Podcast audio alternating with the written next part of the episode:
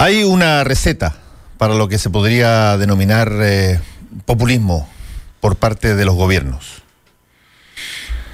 Se requiere primero que ese gobierno haya ganado sin tener mayoría parlamentaria. Eso es clave.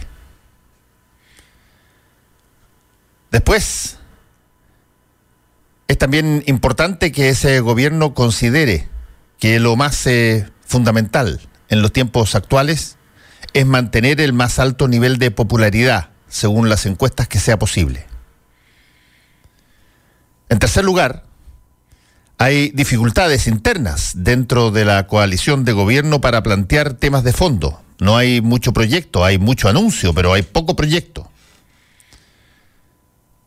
Entonces, cuando no tienes mayoría parlamentaria, cuando se considera que lo importante es que las encuestas reflejen eh, una subida en popularidad, y cuando no hay demasiada carne, sino que básicamente anuncios, no hay muchos proyectos, y simultáneamente pueden haber cosas que afecten justamente la popularidad de ese gobierno, hay una receta ideal para lo que podríamos llamar el populismo. ¿Cuál es? Uno, se presentan eh, potenciales proyectos que reúnen ciertas características. Son rompedores de esquema y apuntan a una sensación de sentido común. Por ejemplo, los dos últimos proyectos que se han discutido, ninguno de ellos está en, en el Congreso todavía. Admisión justa y el control preventivo de identidad para mayores de 14 años. Ambas tratan con niños y niñas, y ambas con niños y niñas vulnerables, porque de ellos es donde eh, se trata el problema. Las personas que tienen eh, un estatus eh, socioeconómico alto no tienen este problema el problema para el ingreso a los colegios o el problema para ser detenido en un control preventivo de identidad, en su gran mayoría, tiene que ver con gente pobre, tiene que ver con gente que no está en las grandes urbes y centros económicos de las ciudades. Después viene una situación que se presenta como pregunta. ¿Quiere usted estar más protegido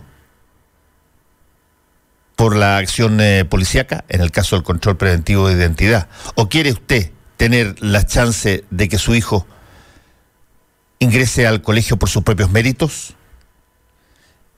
Y eso automáticamente genera una respuesta racional, sí, obvio, lógico. ¿Por qué es populista lo que yo estoy señalando? Porque la variable principal de todo esto es que el gobierno no tiene mayoría parlamentaria. Entonces se produce una situación como la que estamos experimentando desde hace ya bastante tiempo acá. Tiras un proyecto polémico que va a generar una discusión muy fuerte sobre la base de querer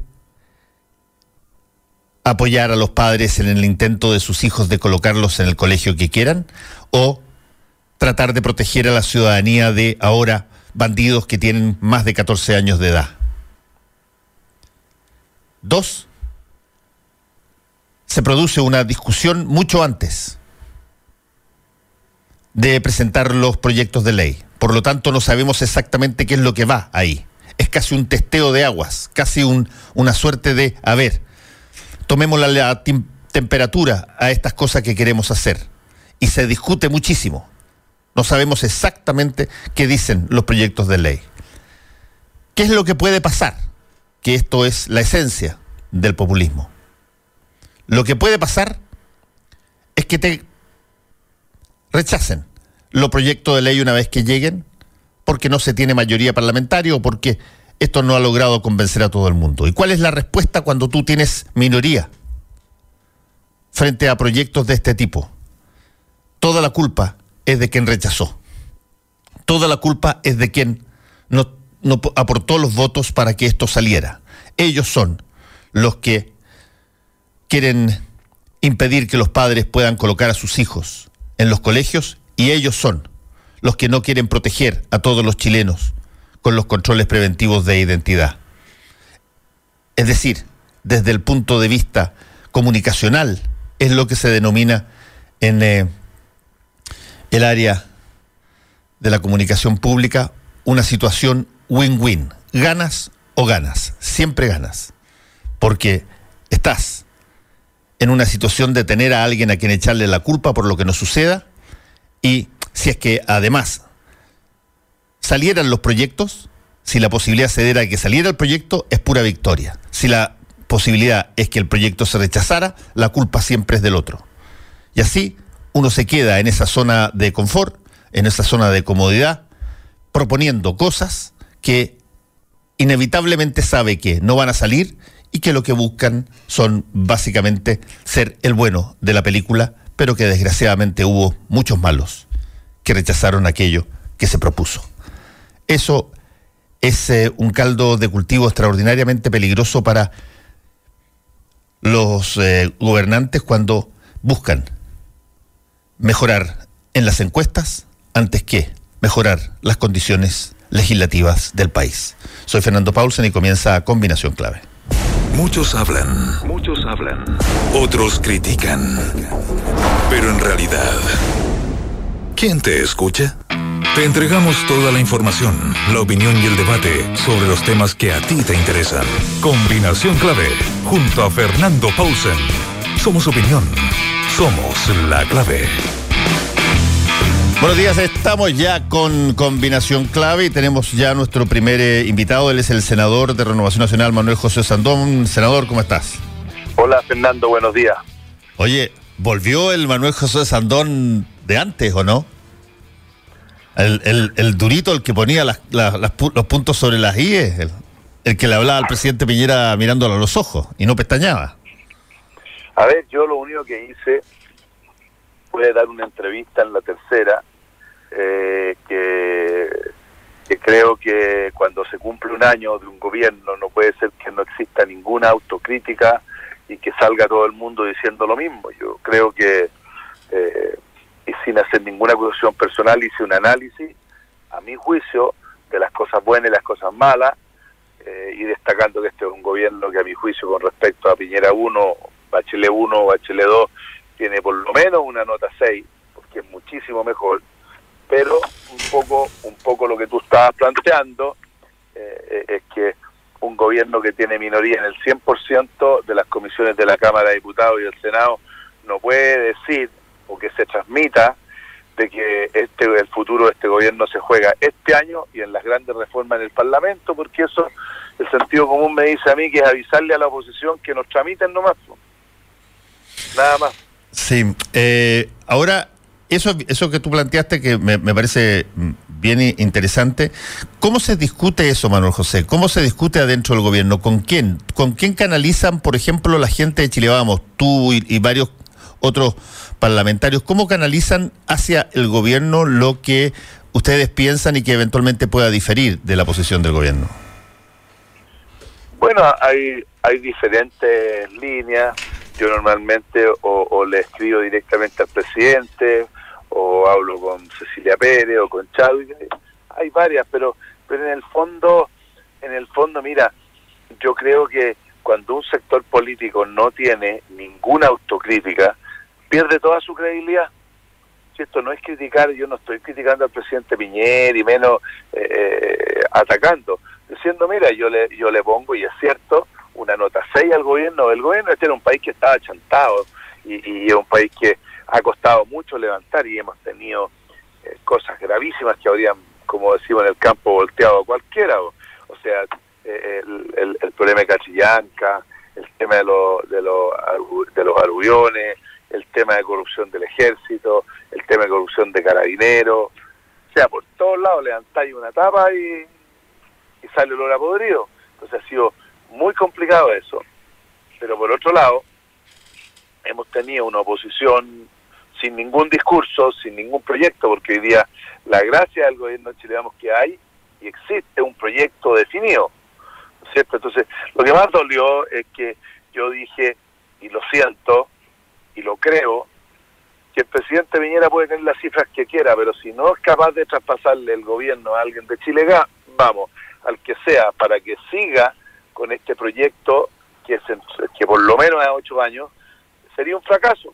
Así claro, no sacaría nada con decir, mira, crecimos al 5%, hicimos esto, esto, esto, esto, otro, si al final de los cuatro años el gobierno se lo entrega a alguien del frente. Ahora, ¿por qué eso habría ser, pongámoslo de la siguiente forma, Manuel José, para eh, tratar de hacer de abogado del diablo, ¿por qué eso habría de ser un problema de Piñera? Porque podría ser en primer lugar, un problema de la coalición. Cuando no es capaz de sacar a alguien que eventualmente pueda generar eh, beneficios de chorreo por parte de un gobierno que eventualmente lo pueda hacer bien. Mira, no es solo de él, pero él es el líder del sector y el que la lleva.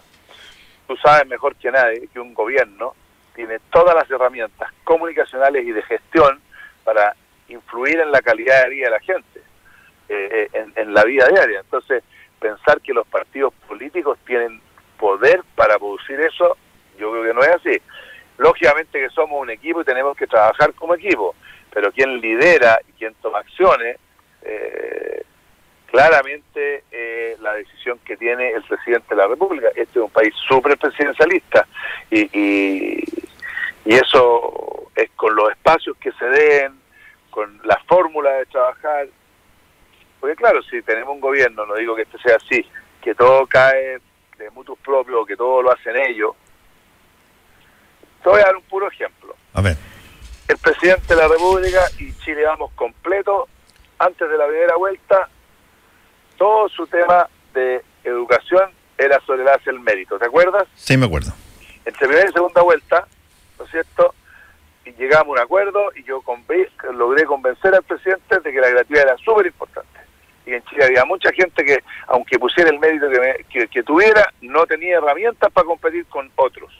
Por lo tanto, habían derechos sociales que son derechos sociales y tenemos que una vez por todas ser capaces de eh, ser capaces de, eh, de asumirlo. De asumirlo. Bueno, cuando salga esto, cuando salga esto, está en las manos del presidente de decir o transparentar qué pasó, y, explicarle a la gente cómo también puede hacerlo con un proyecto de él y no pescar a nadie y listo nomás. O sea, ¿cómo capitalizas tú una cosa que para mí es súper importante? Yo me siento súper orgulloso cuando veo de que los que mismos que me trataban de eh, populista están hablando hoy día de gratuidad.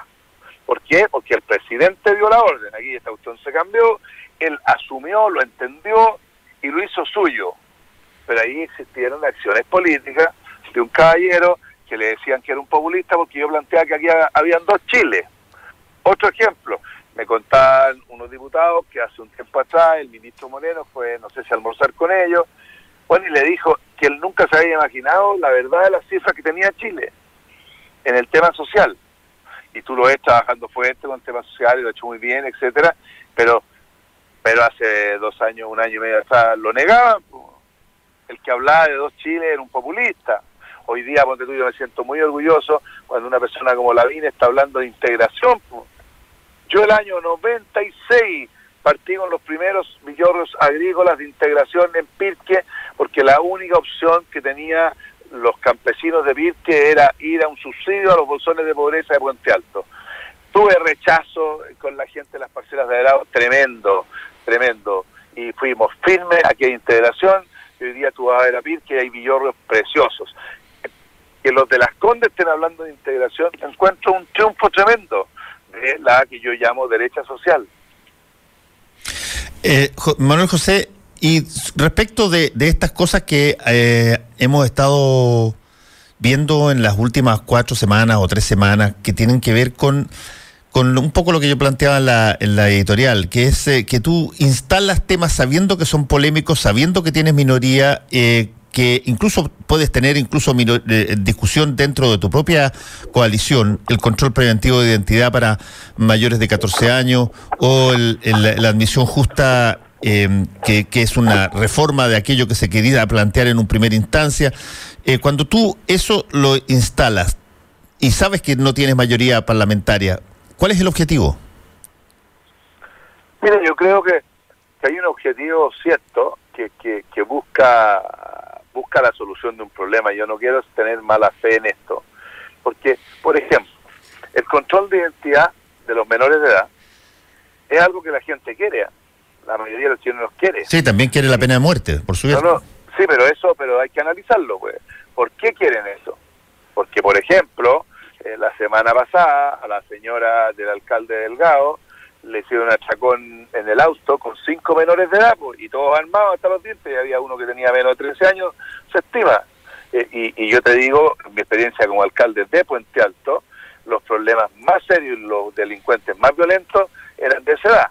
Entonces, eh, entonces claro, si tú tiras una medida como esta, sí porque sí, es muy complicada y yo no estoy de acuerdo en el sentido de que aquí, si no hay un protocolo, un protocolo estricto, ¿ah? eh, para poder hacerlo, no debe ser, o sea, no es lo mismo un par de cabros con mochila pegado a una, cuando va a partir una protesta, ponte tú, eh, que dos chiquillos, esos mismos, en, caminando por un parque, por el parque Bustamante, porque además los, los cabros jóvenes no tienen eh, obligación de llevar carne de lo que hace más difícil el proceso, y segundo, que se pueden poner discriminaciones, porque hay ciertas vestimentas y ciertas pintas que no los van a tocar nunca, y otros que son, como dice vulgarmente, más atorrantes, que pueden ser igual o más honrados que los otros, los van a los van a hinchar. Entonces tenemos que tener un protocolo, y en esto se apuraron, un protocolo para que evite, evite la discriminación y el abuso.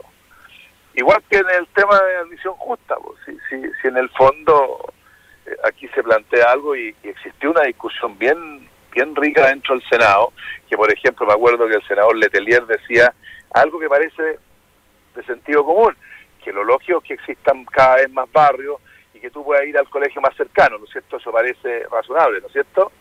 Sí. Bueno, eso usted que lo conoce bien en Estados Unidos pasa, pero hay que reconocer que los colegios aquí las diferencias son técnicamente impresionantemente diferentes. Entonces, si el colegio cercano de tus hijos es malísimo, eh, tú estarías obligado a llevarlo ahí y ahí discrimináis a todos los sectores rurales o las lejanías y los que viven en los centros van a estar siempre acceso y derecho a tener los mejores colegios.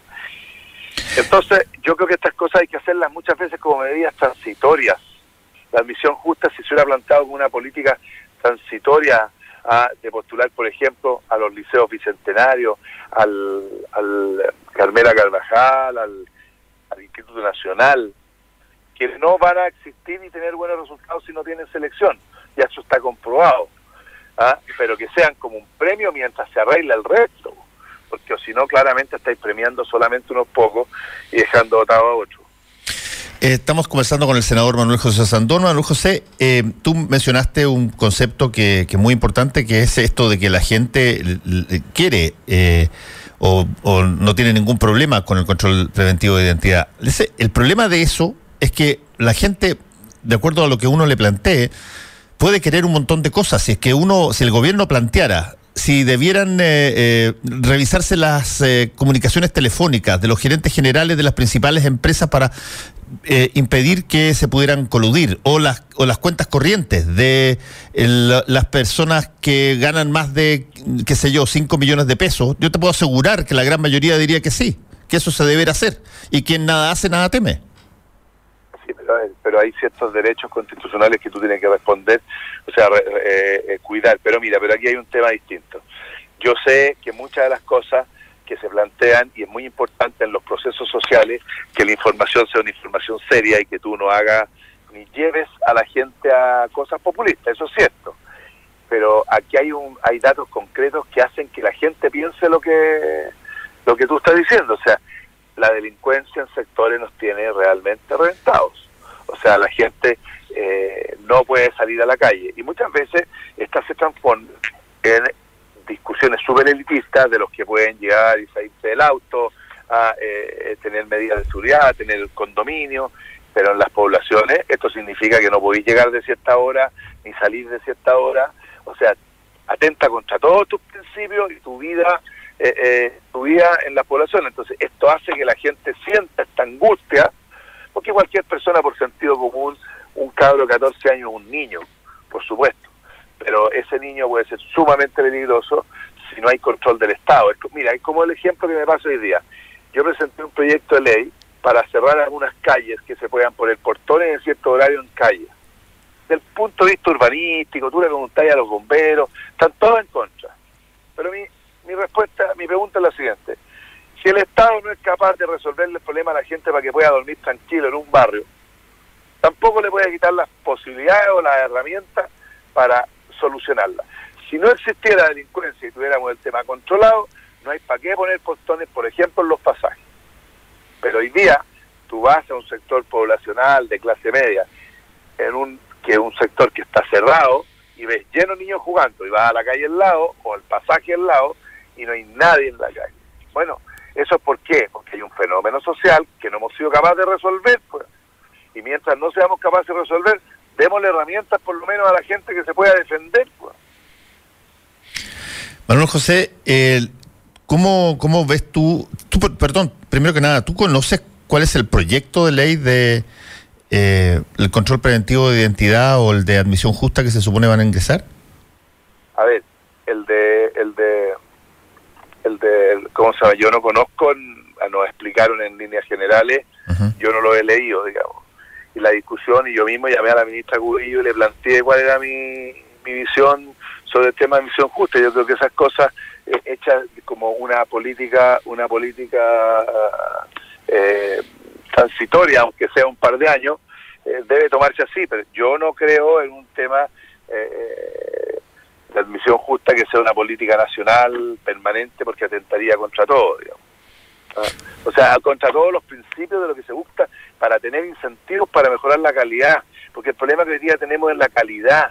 Ah, hablamos de integración, hablamos de un montón de cosas, pero ¿qué herramienta tiene un chiquillo de la ventana de un liceo saliendo comparado con alguien que sale del Grange, tú? Ninguna. Ninguna, porque la materia, lo que le pasa, eh, eh, su, su medio, su medio, eh, es completamente distinto. Y eso a eso es lo que tenemos que atacar. Y por supuesto que admisión justa no, no, no, soluciona eso.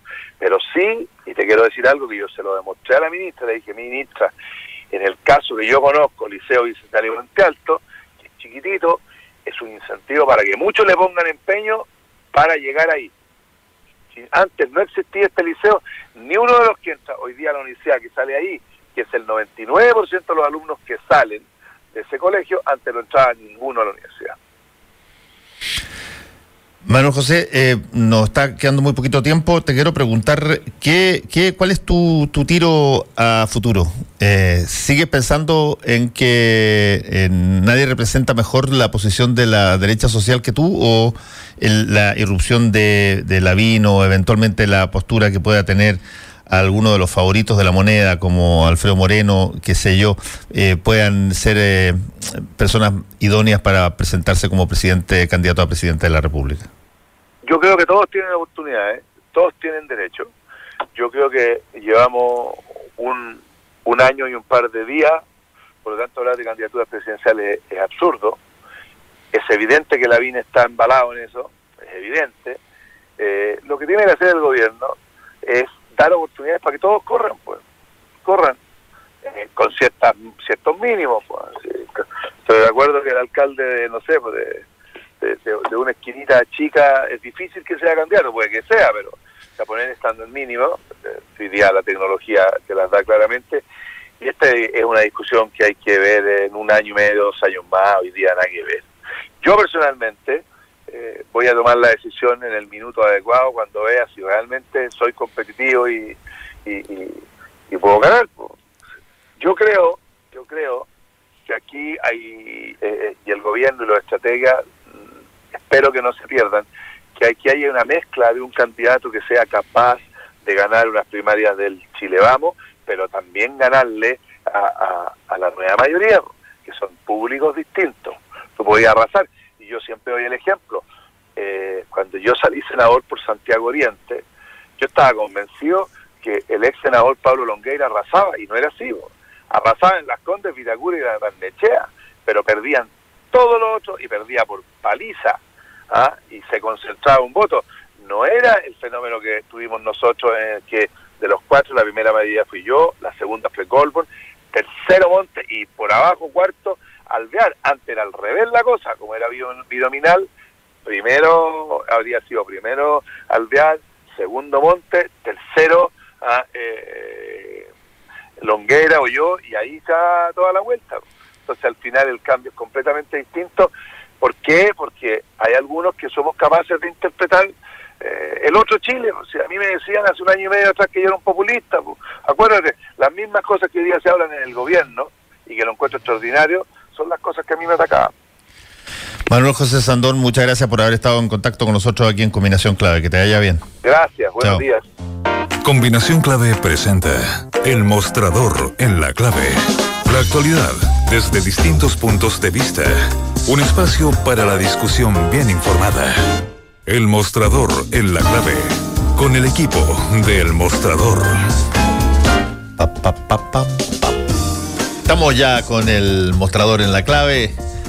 Federico Joanón, Mirko Macari, ¿qué tal? muy buenos días. Oye, no sé si una buena o mala señal, pero hay unas polillas dando vuelta. Las trajeron ustedes. ¿Qué tal? Buenos días. No voy, a, no, voy a, preguntar cuál de los dos anda polillado, pero la cosa es que. Buenos días. Ya. Ahí está. Ahí está. Eso, lo que esa decisión. Qué rapidez. A lo Piñera. los animales. Oye, hay, hay, animalistas extremos que estarían bastante molestos con, con lo que acabas de hacer tú. ¿Qué? matar la polilla, no le diste ni una oportunidad de vivir, no la sacaste. Yo, yo, con las polillas no tengo ningún problema, pero tengo que confesarte, mi papá falleció hace algún tiempo. Era de esos personajes choritos así, que, pero veía una polilla, se transformaba, pero en gritos, gritos y cosas. Le, tenía una fobia brutal a las polillas. Qué buena historia. ¿Por qué la polilla? No, tengo idea. No sé qué, habrá pasado alguna vez. pero las polillas le provocaban pánico. Era como una cosa como que se agachaba, se acurrucaba. Como los pájaros de Hitchcock. Como los pájaros de Hitchcock. ¿Qué pájaro, por lo menos, es, un eh, hay pájaros grandes con cara mala, ¿no? El cuervo te mira y uno. ¿ah? Los pájaros de Hitchcock no, no, no, provocaban miedo por su porte, provocaban miedo por su masividad su facilidad y cantidad. Había un concepto de los, diputados polilla. Sí, pues eso es lo que, lo que sale todo el tiempo en los medios.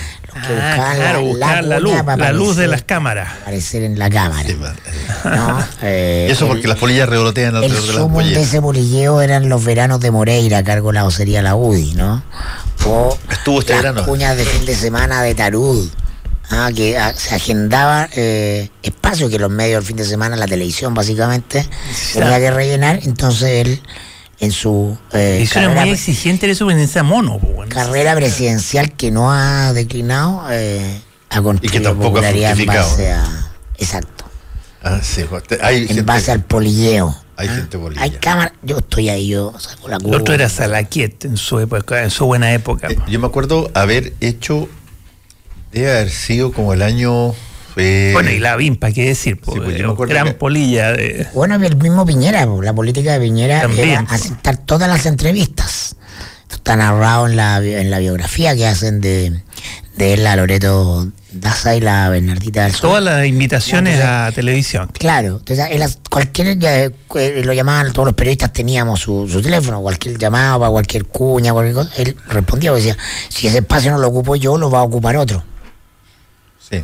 Ah. Yo me acuerdo, alrededor creo que fue del año 2000 o 99, en la tercera, eh, creo que fue la María Isabel de Martini, hizo una, una nota sobre eh, buscando, así, pero así sin gran profundidad, buscando dónde se concentraban las entrevistas de los parlamentarios. Y fíjate que el, por ponerte un, ejemplo más o menos cercano que debe estar, el 65 70% casi de todos los entrevistados eran siete personas. Siete u ocho personas. Ahí tienen los polillas. Que, que, que, te generaban una. versus el resto que podía estar de, de tanto, una vez, cuánto. Pero había unos que concentraban entrevistas en todo, tipo de materias. Eso, también hasta cierto punto es culpa del, de los periodistas, porque los periodistas les salía, más cómodo. Bueno, también existía mucha, por ejemplo, Pepe Out, ¿no? Me acuerdo cuando empecé trabajando en este, en este business, en el cuerpo D del Mercurio.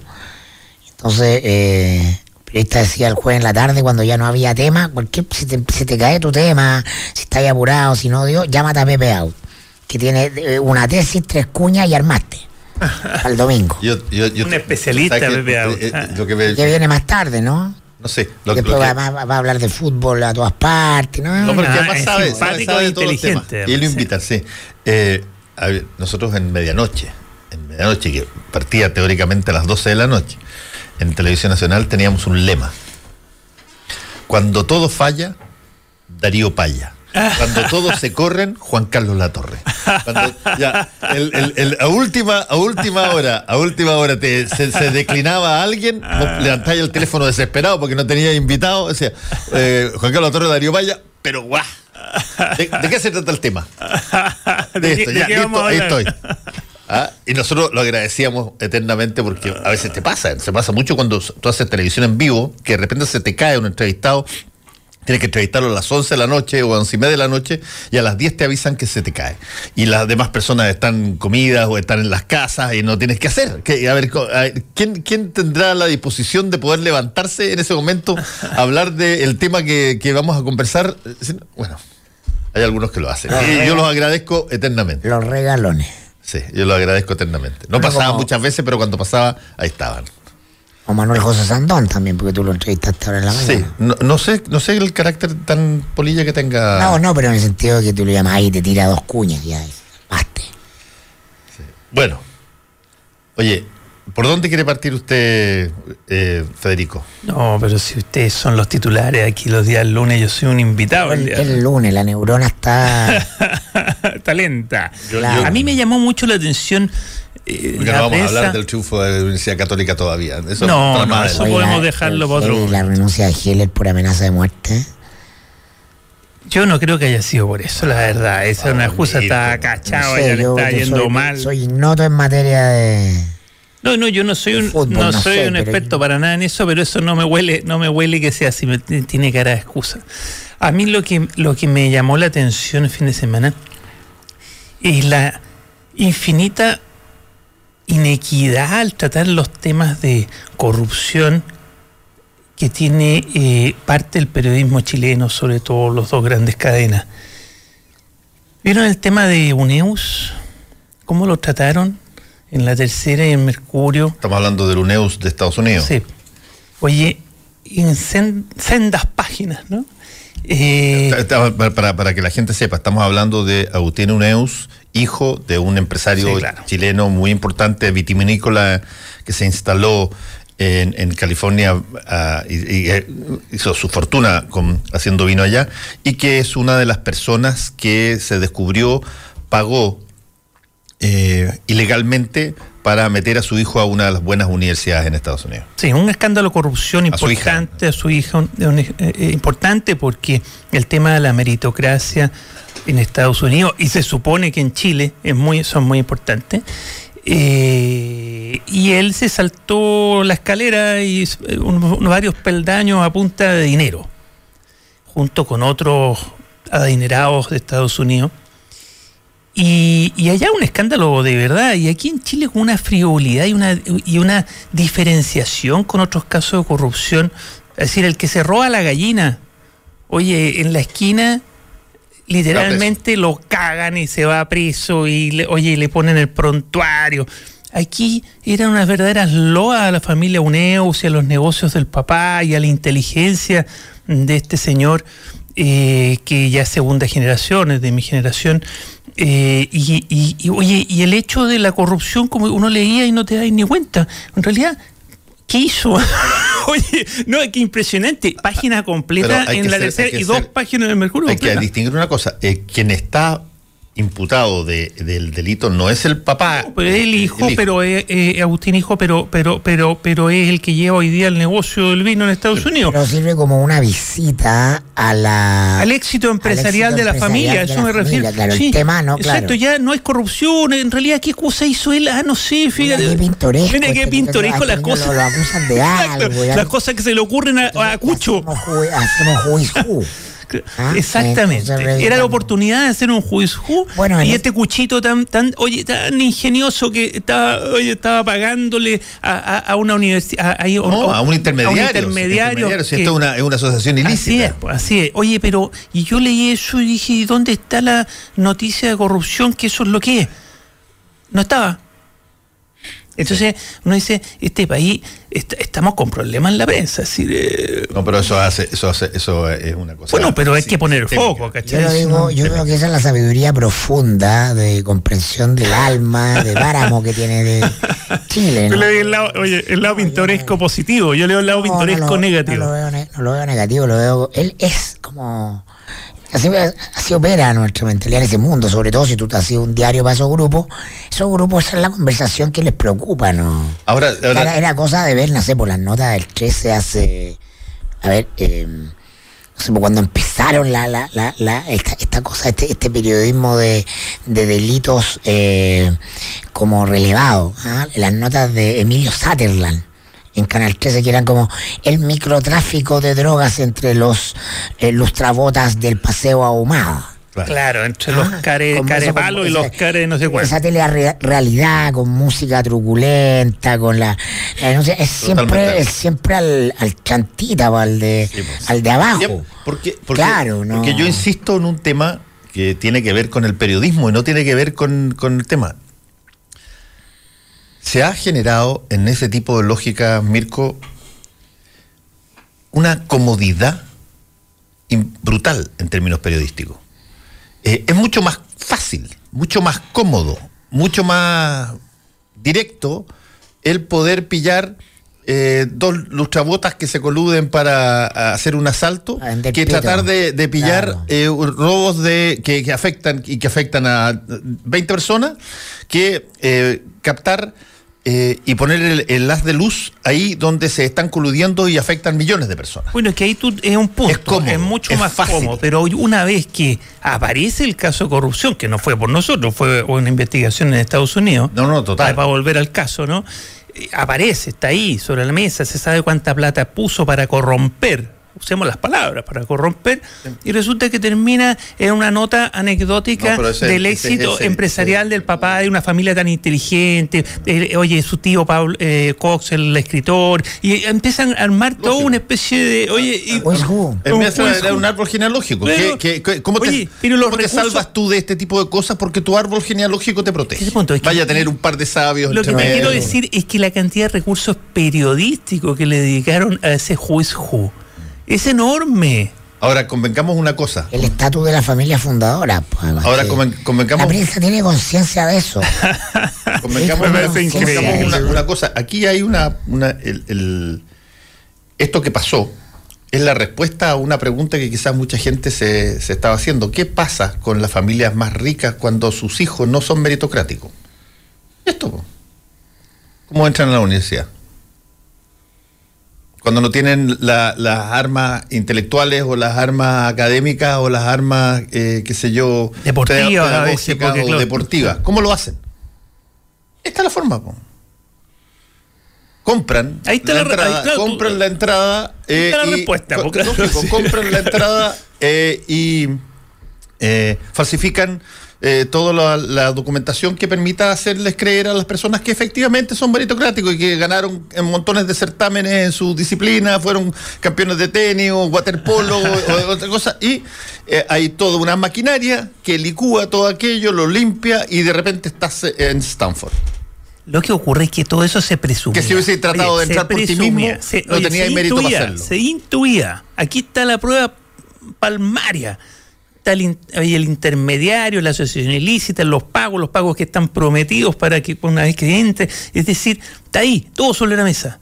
Y la inequidad, y eso es lo que, bueno, porque claro, ese, ese punto está eh, eh, eh, en sí mismo. es una, oye, una, un escándalo enorme, ¿no? No, no, no he escuchado los audios. Menos mal, porque ya pasé rabia leyendo. oye, hay, uno, que, No, pero Federico, a esta altura no hay que irritarse. No hay que irritarse. Además, sí, lo, interesante es que mientras tú estás en este país hablando de ambición justa y de meritocracia, claro. de toda la, la, la, crema de la crema de, los tipos que no tendrían ninguna razón para no haber sido meritocráticos, porque tuvieron todas las eh, posibilidades del mundo, tienen que corromper a, eh, a través de una banda eh, de eh, cuacheros universitarios para poder ingresar a las universidades que quieren.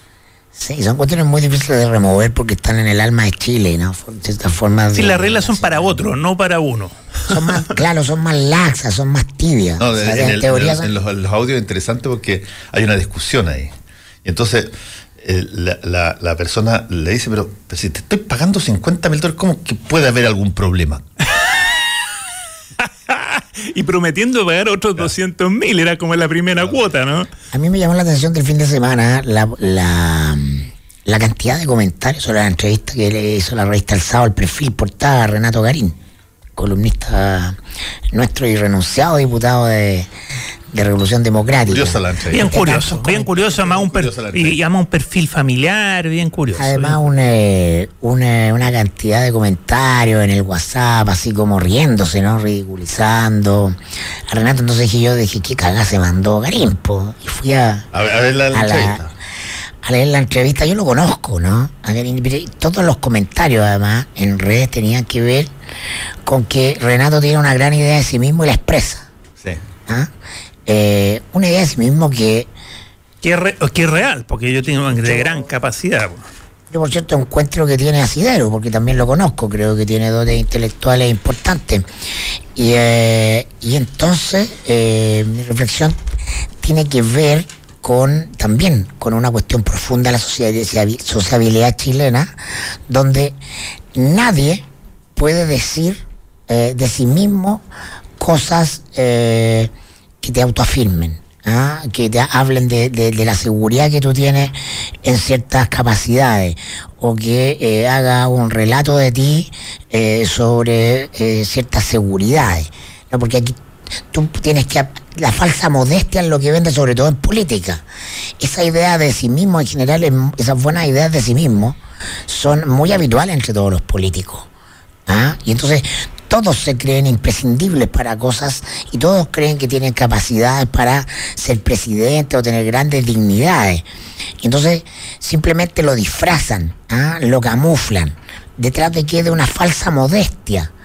¿No? Entonces, ¿Qué falsa modestia estáis hablando? Eh, eh, eh, eh, ¿cuál- ¿Dónde ves tú? Yo, una cosa que siempre me ha impresionado, yo, eh, una de las razones por las que no sería nunca candidato es porque me daría pudor que uno pusiera en sus pósters, en sus letreros, en sus Y con una sonrisa. el mejor. Oye, con una sonri- más- y con una Ah, te sonrisa hablo en ridícula. verdad. entrevista, te hablo en la No, entrevista. pero, y- pero, pero si, si tú tienes, tú tienes que hacer de ti mismo, tienes que hacer una, una Producto, cosa, claro. un producto que es mucho mejor que el Por resto. supuesto, pero a la hora de la entrevista que otros hablen bien de ti.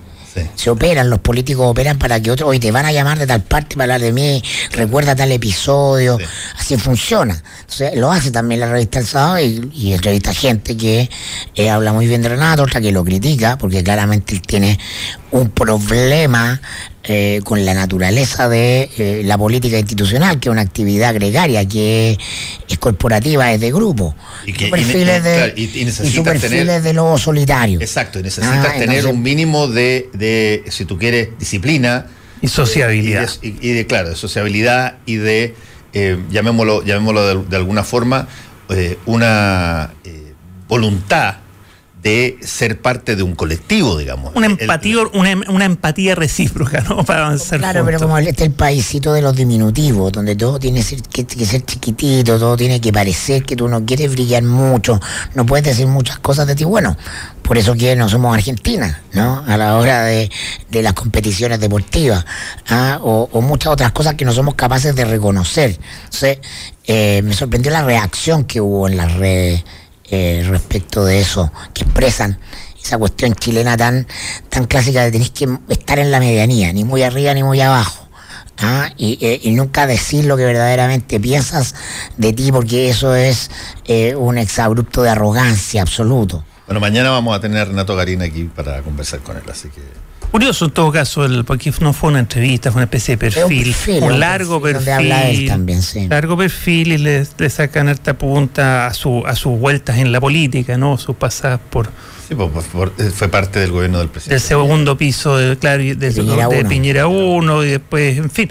Eh, le- le- le- yo, yo quedé con esa sensación agridulce, si era una maldad o del Mercurio o si era, oye, o si era un intento por reposicionarlo. está bien hecho porque es un personaje diferente. Sí, Y tú buscáis personajes diferentes que hagan noticias. ¿cachai? sí, es verdad. Siempre quedé con la sensación, Sí, si, además si- está- oye, si lo estaban está haciendo pisar un palito o lo No, estaban, está- oye, lo estaban apoyando. como eh, una entrevista para explicar la renuncia de RD. Esa es, esa es la, razón eh, periodística, ¿no? Y eso deriva en un perfil de un personaje que tiene muchas aristas de, eso, de personaje. Pero curioso, fue curioso. A mí también me quedó la sensación de... No es tan blanco y negro, no, no, sin interrogación. hay algo que le dé actualidad a Eso. mañana vamos a tener todo, todo, todo. Se, van a entretener. Oye, eh, es interesante la discusión que ha surgido a partir de esta nueva eh, organización de política exterior que se llama Prosur. Yo me acuerdo un, eh, creo, tweet que hizo Ignacio Walker, creo que fue el viernes, donde listó la cantidad de organizaciones que han sido creadas en torno a, esto, qué sé yo, UNASUR, qué sé yo, la Alianza para acá, el TPP, el no sé cuántito, ¿para qué se necesitaría otra más? Plantea él. y hay una discusión bastante intensa sobre... Muy justificada, pues si todo indica que no se justifica, valga la redundancia con la palabra. Está bien, pero el, básicamente entonces lo que, eh, lo que pareciera esto es cómo tener contacto con algunos países de América del Sur que no sean aquellos países que ideológicamente detestamos. Y un poco, eh, claro, es un poco eso y también, eh, bueno, tiene muchos factores, pero para analizar algunos, ese claramente, ¿cierto? Además, es un volador de luces, por así decirlo, una especie de, de, ímpetu por, por eh, dejar atrás ese gran error de partir en un avión a entregar eh, eh, víveres y, demás eh, elementos de ayuda humanitaria a Cúcuta. en Colombia, en la frontera con Venezuela. Y eso fue una tontera por donde se le vea. Y a nivel internacional, de lo que es el lenguaje internacional, lo que son los códigos internacionales, fue una gran estupidez. Porque por definición la ayuda humanitaria no se politiza. Es decir, si no, imagínate, si no la Cruz Roja no podría hacer lo que hace, pero si, no, eh, la ayuda humanitaria pasa a ser control. Un arma. Un arma política, y eso, política, y eso eh, por definición no es así. Y como Piñera no lo entendió, hizo lo contrario y politizó la entrega de ayuda humanitaria. Que un, eh, es la pelotudez, perdón la palabra, es la pelotudez más grande que se puede hacer en política internacional. Cuando un pueblo tiene hambre, la ayuda humanitaria entra y tiene que entrar despolitizadamente para alimentar al pueblo que tiene hambre. Si hay gente que está enferma, tiene que entrar la Cruz Roja a apoyar, independiente del tema político. Eso por definición. Y eso lo hizo pésimo. Y a nivel internacional fue evidente que lo que la Cruz Roja rechazó eh, llevar la llevar este claro este, cargamento. porque era politizado. Si, si más allá de la opinión que uno puede tener pésima de Maduro y de su gobierno y más allá de los de la gradualidad de su caída porque todo indica que va a caer pero algunos dicen que tiene que ser más a la chilena más negociada otros que tiene que irse y recién ahí empezar. Hay distintas oye versiones la chilena la negociaba sí pues sí la, la, transición chilena. Ah pero está hablando de la transición porque, pues. nosotros tenemos varias formas de salir de este tipo de botellero tenemos la el cañonazo que, no, pero la transición chilena. No, bueno, que no, no estoy hablando de la toma de poder de, del golpe, sino que estoy diciendo, eh, porque ahí, eh, eh, acuérdate que aquí los milicos están al otro lado. Es decir, el 89. estoy hablando del 89 y 90. Es decir, ese fue un ejemplo de transición, a algunos les gusta, a otros no, pero un ejemplo de transición pactada. Y es lo que. Por eso, la salida de Maduro y de su gente del poder tiene muchas alternativas indica que en algún momento va a caer. El caos de que caiga sin negociación transada puede ser mayor que negociación transada, que salida transada. Pero independiente de eso, que es un problema político, político nacional, internacional, la ayuda humanitaria no se politiza para que entre y se pueda distribuir hacia la gente que se está muriendo de hambre, ¿cierto? Y eso eh, Piñera lo hizo pésimo, pésimo. A nivel nacional e internacional fue un condorazo. Y yo creo que esto, este ímpetu tiene algo de eso poner encima como un estadista que está convocando junto con el de Colombia a, una nueva organización de países que sí funciona, que no va a funcionar, que no tiene ningún sentido. La única característica que tiene este Prosur es que son ideológicamente afines, digamos. Así que dejan a UNASUR ideológicamente afín al otro lado izquierdo, claro. Claro, como una sur fue el payaseo de Chávez, pero sur el payaseo de Piñera, porque son, son, los líderes populistas de distintos signos, pero eh, eh, populistas. la, única cosa que, que, que, junta es un tipo de países uno y otro es su posición ideológica. Pero además esto está en, la, en, la, en esta raíz profundamente eh, latinoamericana de, este subdesarrollo exitoso de refundar todo cada cuatro años o cada ocho años. Claro, es decir, la debilidad de las instituciones de larga data por esencia, que es una característica de este continente, y el peso de los caudillos o de los líderes conectados con la audiencia o con las masas. Es una característica que nos recorre que es parte de, lo que somos, ¿no? Y que por eso no, no podemos ser más. Ah, eh, es este intento refundacional de, esta, de, una izquierda de corte sesentero con boina, con boina Che Guevara, ¿no? Se acaba ese ciclo porque todos los ciclos acaban en la historia y vienen otros con los mismos, pero para el otro lado.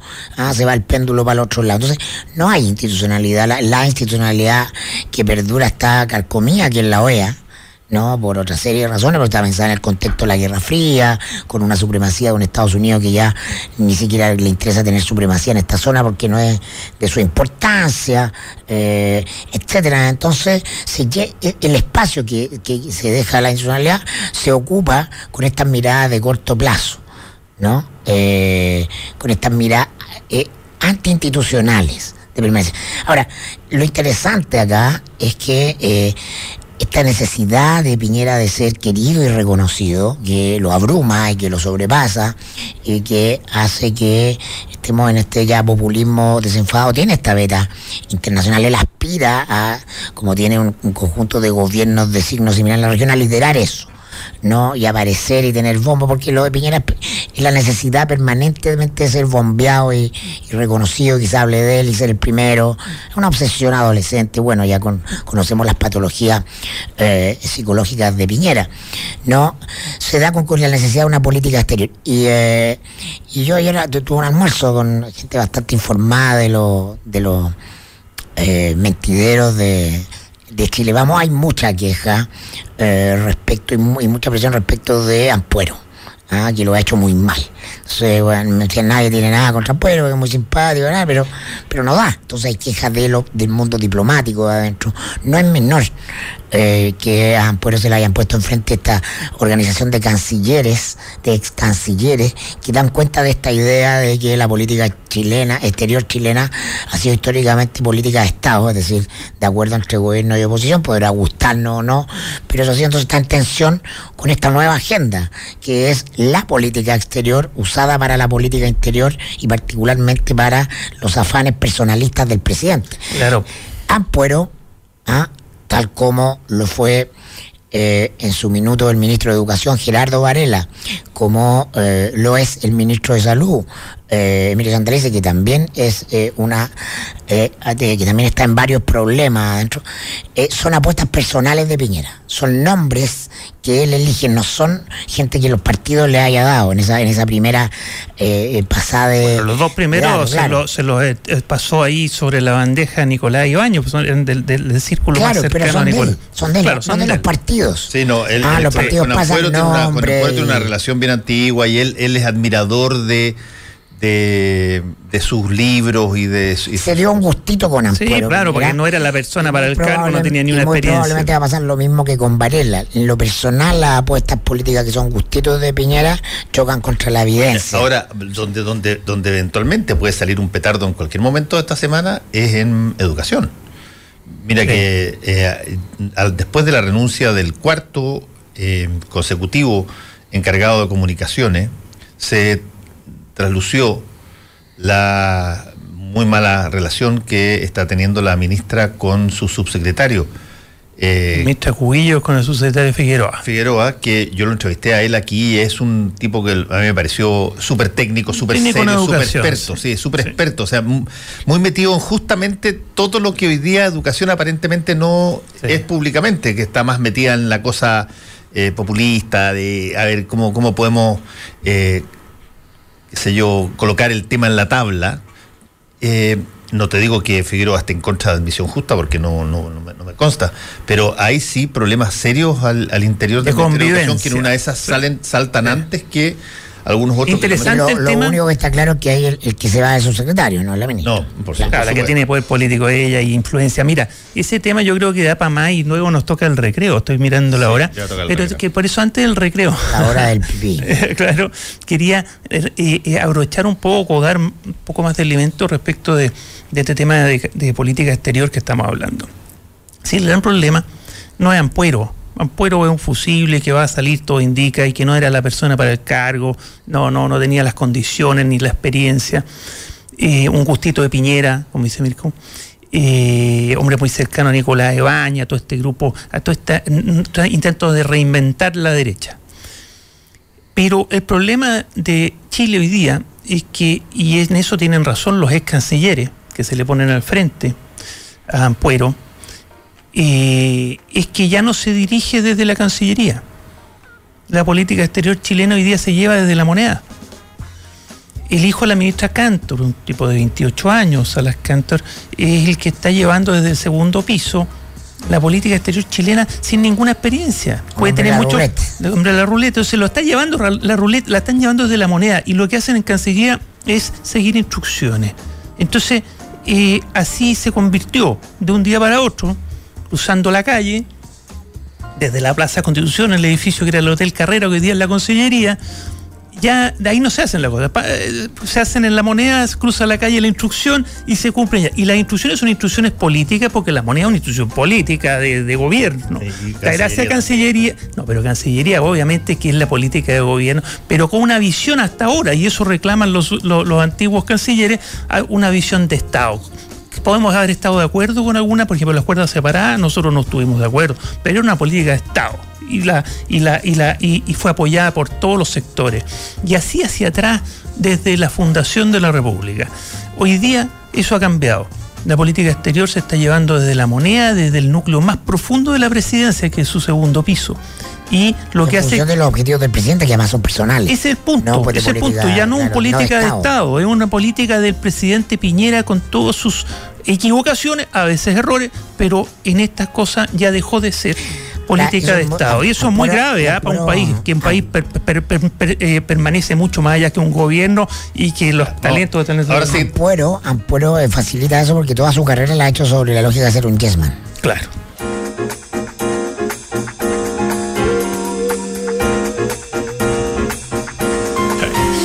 Estamos eh, con el mostrador en la clave. Eh, estaba contándole eh, a Federico Llanón que hoy día está en Twitter una documentación donde se revela las cuentas que, que exigió Contraloría sobre el software de la operación Antorcha, que estoy diciendo que está en Twitter. ¿eh? ¿Ah?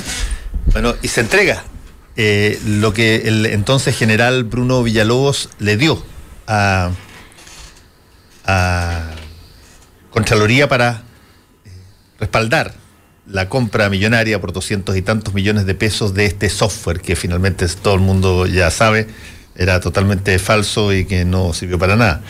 Bueno, y en O e- peor, sirvió para mal, Sí, porque, claro, sí. porque Bueno, sirvió- engañaron. Sirvió, básicamente para. Profundizar la crisis en Carabineros. Claro, Sí, y, en y, oye, Carabineros. sembrar pruebas falsas, y, ¿no? y, claro, y hay eh, eh, todo tipo de errores en la información. Por ejemplo, dice que se pagaron 605 millones de pesos, 605 millones 500 mil pesos por este software especial. Y eso equivale, dice, firmado por Bruno Villaló, a 90 mil dólares. Eh, se, le, se le quedó Sí, un cero en la 900.000 son 900 mil dólares. ¿ah? Eh, pero además explica de qué se trata esta situación y le contesta el, eh, el contralor de que esto es absolutamente... el- los gastos se informan de modo genérico, sin documentación de respaldo que permita verificar su correcto uso. O sea, se empieza a, a profundizar en lo que fue una de las primeras alertas de lo que estaba pasando en Carabinero antes de que llegara el, el, El caso Castellanca. no, y, el caso del Paco ah. Gate en términos de. Yo creo que Paco Gate empezó antes, que, la Operación Tolcha. Sí, sí, yo pienso que sí. Sí, bueno. Eh, pero es bien interesante porque te revela a ti cómo se, cómo se tiene que eh, defender ante las instituciones responsables de verificar este tipo de cosas aquello que se hizo. Y la, y la única forma de hacerlo es, eh, esta que se, que sea una partida, ni siquiera es una factura propiamente tal, es un relato de suceso que no son capaces siquiera ni en eso de, de, colocarlos. Poner bien los números. De colocarlos, claro, correctamente. Porque la Contraloría, frente a ese tipo de. y tiene característica de secreto esto, con un timbre grande que dice secreto. Oye, la, Contraloría esa cosa las pilla al tiro, son muy buenos para el número que tuvo cuadre. Por eso quizás se lo, se lo pillaron, porque la verdad es que el, el, el, el poder civil, y lo hemos dicho tantas veces acá, ha tenido una incapacidad de fiscalizar bien los gastos del carabinero y de las Fuerzas Armadas gigante y eso es culpa del poder civil, no es culpa ni siquiera de la Contraloría, que a la que le llegan las cosas y es más bien un control formal. Pero el poder civil, el control de fondo ha estado ausente. Y qué bueno que hayáis mencionado, Fernando, el tema de carabineros, porque hace tanto tiempo que no aparece, que no hemos conversado y, y no ha pasado nada. Este es el país como que no pasa nada. Ah, Lo adelantamos acá. Claro, oye, al final no está pasando nada. Tenemos carabineros corrompidos, llenos de asociación ilícita adentro. Se, se, descabeza, pero vienen de abajo gente que ha, estado formado por los corruptos. Lo más probable es que eso se vaya reproduciendo como un órgano enfermo. Y ahí está. Ahora, el Ministerio del Interior armó una mesa técnica con expertos completamente devaluado ahora, para eh, para ver todo este tema de carabineros, las mejores medidas para arreglar el tema de las policías. Y la, el proyecto este del gustito de Piñera de la eh, ampliación de, mm, de, control preventivo de, de, identidad fracciona ¿no? todas las recomendaciones de, de liquida, todas las recomendaciones sobre el, buen uso de las policías que tiene que haber como criterio técnico. Racional y Va contra todo lo que aconsejan los técnicos y los expertos. Ah, y esto es muy probablemente porque ya se dieron cuenta que Estado no tiene una capacidad de negociar, eh, ni una capacidad política de negociar con minoría en ambas cámaras eficazmente una reforma eh, eh, eh, a carabineros de la magnitud de la que se requiere. Le falta capacidad política porque tiene en la, oposición tiene votos, tiene los votos. Sin, la oposición, yo solo reporteado, tiene, hay mucho, habría mucho apoyo a una verdadera reforma e intervención de carabineros para reinventar carabineros y tener una buena policía para la República de Chile. Y los hay. Lo que pasa es que se necesita muñeca, se necesita energía, capital político que ya no tiene Chadwick, está muy depreciado. Entonces, estamos ahí en un zapato chino. Y como no pasó eso, salieron con este volador de luces pelotudo ya me gustó esa palabra, lo voy a seguir ocupando. Oye, del control de identidad preventiva de menores de edad, que además es una tontera por todos lados, eso de que no, que Carabinero va a tener el juicio, de que de, no poner el, buen juicio. ¿Dónde? ¿Qué, ¿Cuándo ha tenido Carabinero un buen juicio? Pues además, todo eso se vino abajo cuando Mauricio Duque saca el, informe que se estaba haciendo igual, claro. A 70 mil personas menores de 14 años de gas de, edad. se le hizo control de identidad preventivo. De identidad cuando la ley. De facto. cuando la ley decía que no correspondía. Exacto. Es todo lo están haciendo Y adivina dónde fueron esos 70 mil. Es decir, fueron obviamente eh, de, los barrios más marginales y gente más marginal de, de Santiago y de Chile. Entonces, ese valor de luces hace que nos estemos desgastando como país la clase política está dedicada a eso y hacerle ver al presidente la tontera en que está metido. Y van a pasar los meses y la gran reforma de intervención de carabinero, ¿ah? nada. Entonces, estamos bien complicados. Oye, em, vamos al otro tema que yo ah, yo lo que quedo pendiente de educación, acuérdate. Sí, no, la educación, pero y se nos viene encima la COP25, digamos. Eh, que esa, ese va a ser un tema bien interesante. Porque vienen jefes de Estado, vienen... Muchos jefes de Estado, vienen personas muy entendidas en términos climáticos y en términos de todo aquello, y va a estar esto acá, y me imagino que eh, la posibilidad de que, eh, de que aquí surjan manifestaciones en función del tema de, del cambio climático van a ser muy potente, por eso lo decía. Pero ya, ok. Sí, no, va a venir fuerte porque además eh, eh, no, hay ninguna preparación. Chile está lleno de yayitas, de que no ha ido cumpliendo los compromisos ambientales. Tiene estas zonas de sacrificio que a nivel internacional son requete contra, mal vistas, por decirlo de una forma educada. Eh, y va a ser el anfitrión. Les recomiendo la charla TED de Greta Thunberg. La subí ayer a mi Facebook. Eh, que ella hizo en Suecia. Eh, Greta Thunberg, digámoslo, es la, es la niña, tiene 17 años, que lidera este movimiento de los estudiantes secundarios en el mundo, que en Europa está muy fuerte, que llegó con la primera manifestación el día viernes acá también. ¿ah? esta marcha por el cambio climático. Y lo notable es que ella relata cómo eh, cuando se enteró, ¿no? alrededor de los 8 o 9 años del cambio climático y se puso a, a, saber de este tema, eh, ella pensaba que eh, ante la magnitud de lo que de la información que estaba recibiendo, que de ese minuto cada vez que prendiera un noticiero, que abriera un diario, solo se iba a hablar de eso porque se estaba hablando de la sexta extinción masiva de especies en el planeta Tierra que involucraba a los seres humanos y que era provocada por los seres humanos.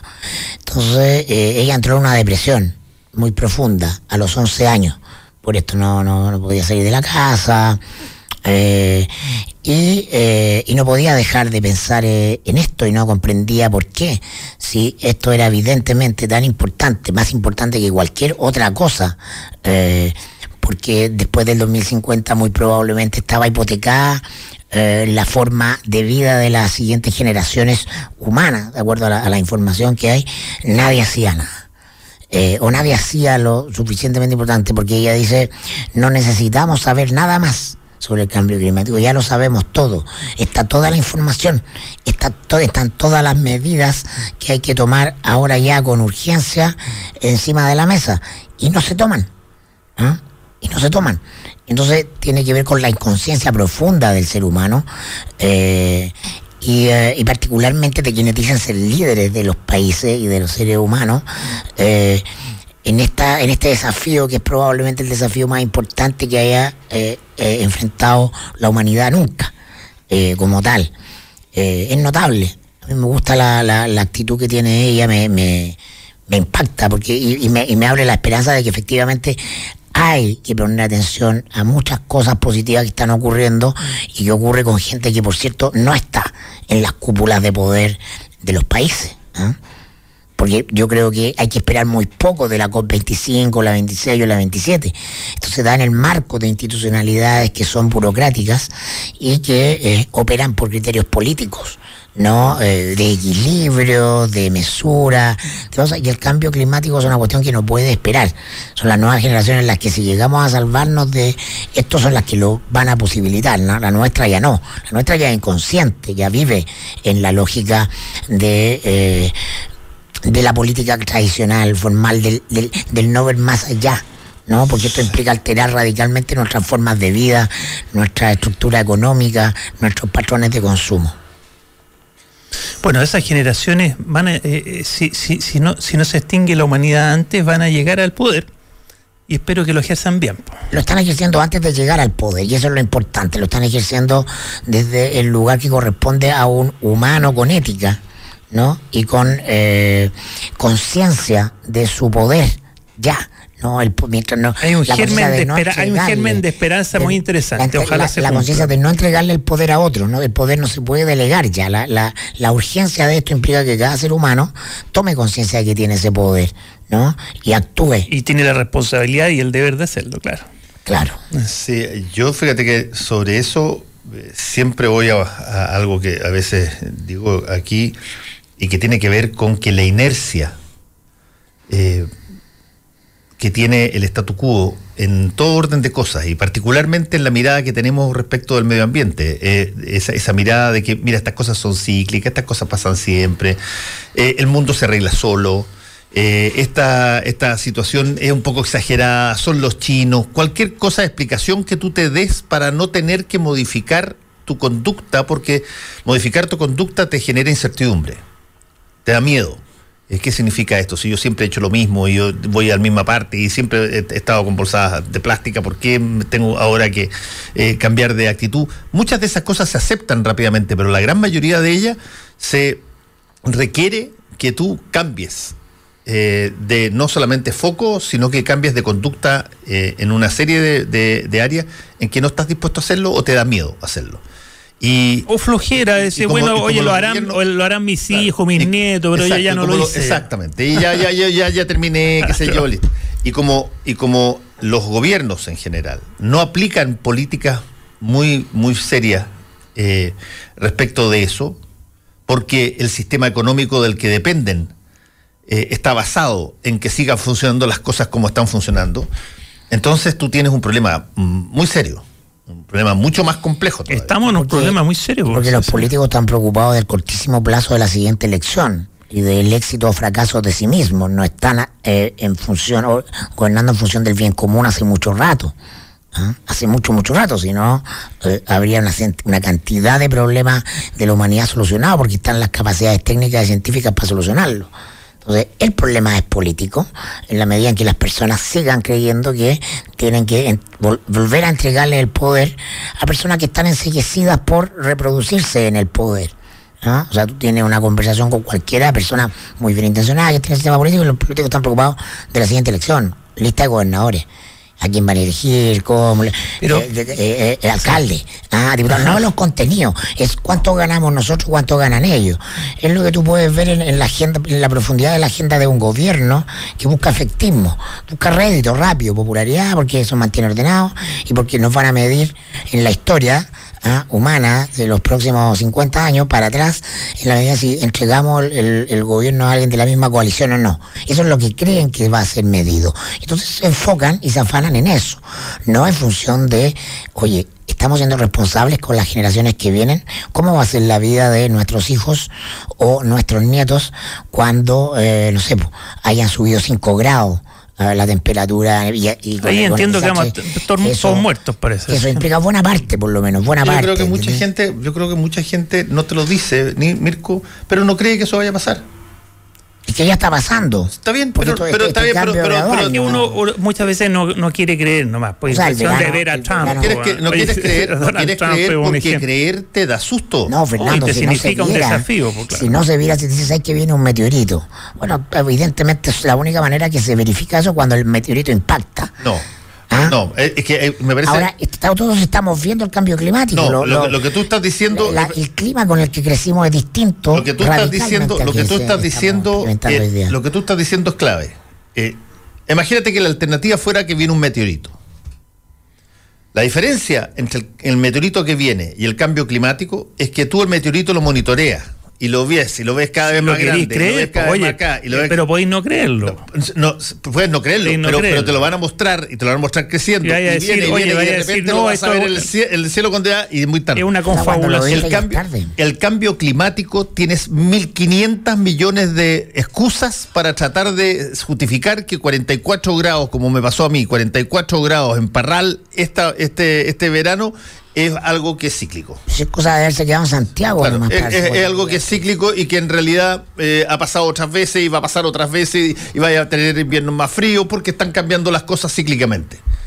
Eh, y, eso te, da tranquilidad. Te oye, si no es patato, no es que tengo que cambiar las cosas, tengo que eh, hacer, qué sé yo, reemplazar totalmente todos los aparatos eléctricos que tengo, cambiarlos por otros. Tomar conciencia del, del impacto de la industria de la carne por ejemplo, el cambio climático. Imagínate lo que eso significa. imagínate lo que eso significa. tienes, todos los guatones eh, asaderos del mundo haciéndote eh, bullying. bullying. No, es patético. yo no, encuentro no, es, no es tan sencillo. Oye, yo quería volver, yo quería volver al tema del COP25 a propósito de esto. Gran cumbre climática que, que, que, que va a ser eh, la sede va a ser en Chile. Yo creo que vamos a ser el papelón más grande del mundo. No están, no están, no están las condiciones para ser un anfitrión digno. Pero lo que es peor, y mucho peor, es que la agenda medioambiental, legislativa y reglamentaria del gobierno está prácticamente parada. Heredada de los gobiernos anteriores, que es mejorar la, la normativa ambiental.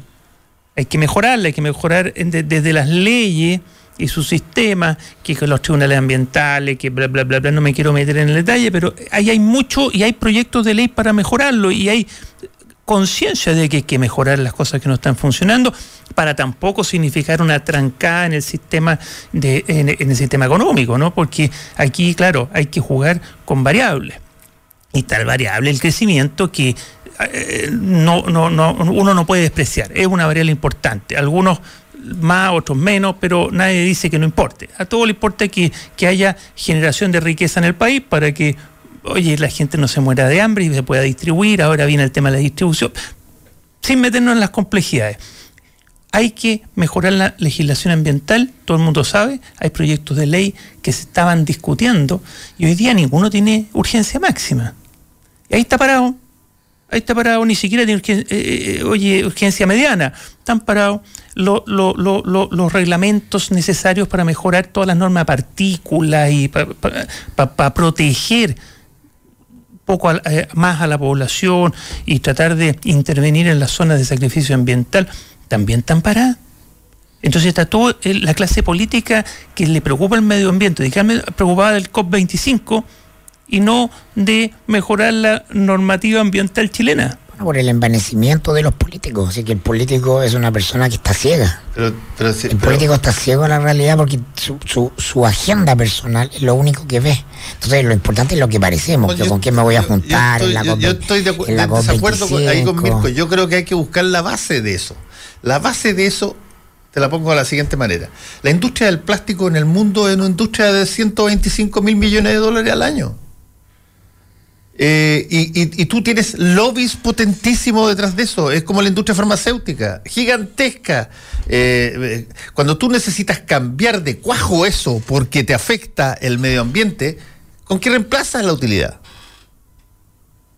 ¿Con qué reemplazas esa, esa, esa esas factorías que te ganan eh, y esas empresas que te ganan esa cantidad de plata. En ese caso puntual, porque otros no lo hay, pero en ese caso puntual hay reemplazo, pues está el plástico biodegradable y, y, y la industria tiene que reconvertirse como en la energía abandonar el carbón, cosa que ha ido ocurriendo, el plástico tiene que reconvertirse en, en, una especie de plástico que son biodegradables y que no viene del petróleo. Entonces, no, eso suena bonito, pero eso, todo eso, así como ese, discurso gradualista, no tiene que ver con los números que están puestos encima de la mesa por parte de, los científicos. En eso estoy de acuerdo. es, que el cambio es ahora es radical o, no. Y te, lo van a negar, y te lo van a negar y te van a decir. factores. Y te lo van a negar. es lo que dicen los científicos. Y te lo van a negar y te van a decir que es exagerado, porque como dice muy bien Upton Sinclair, eh, cuesta muchísimo eh, ver eh, un problema cuando tu pega se trata de no verlo.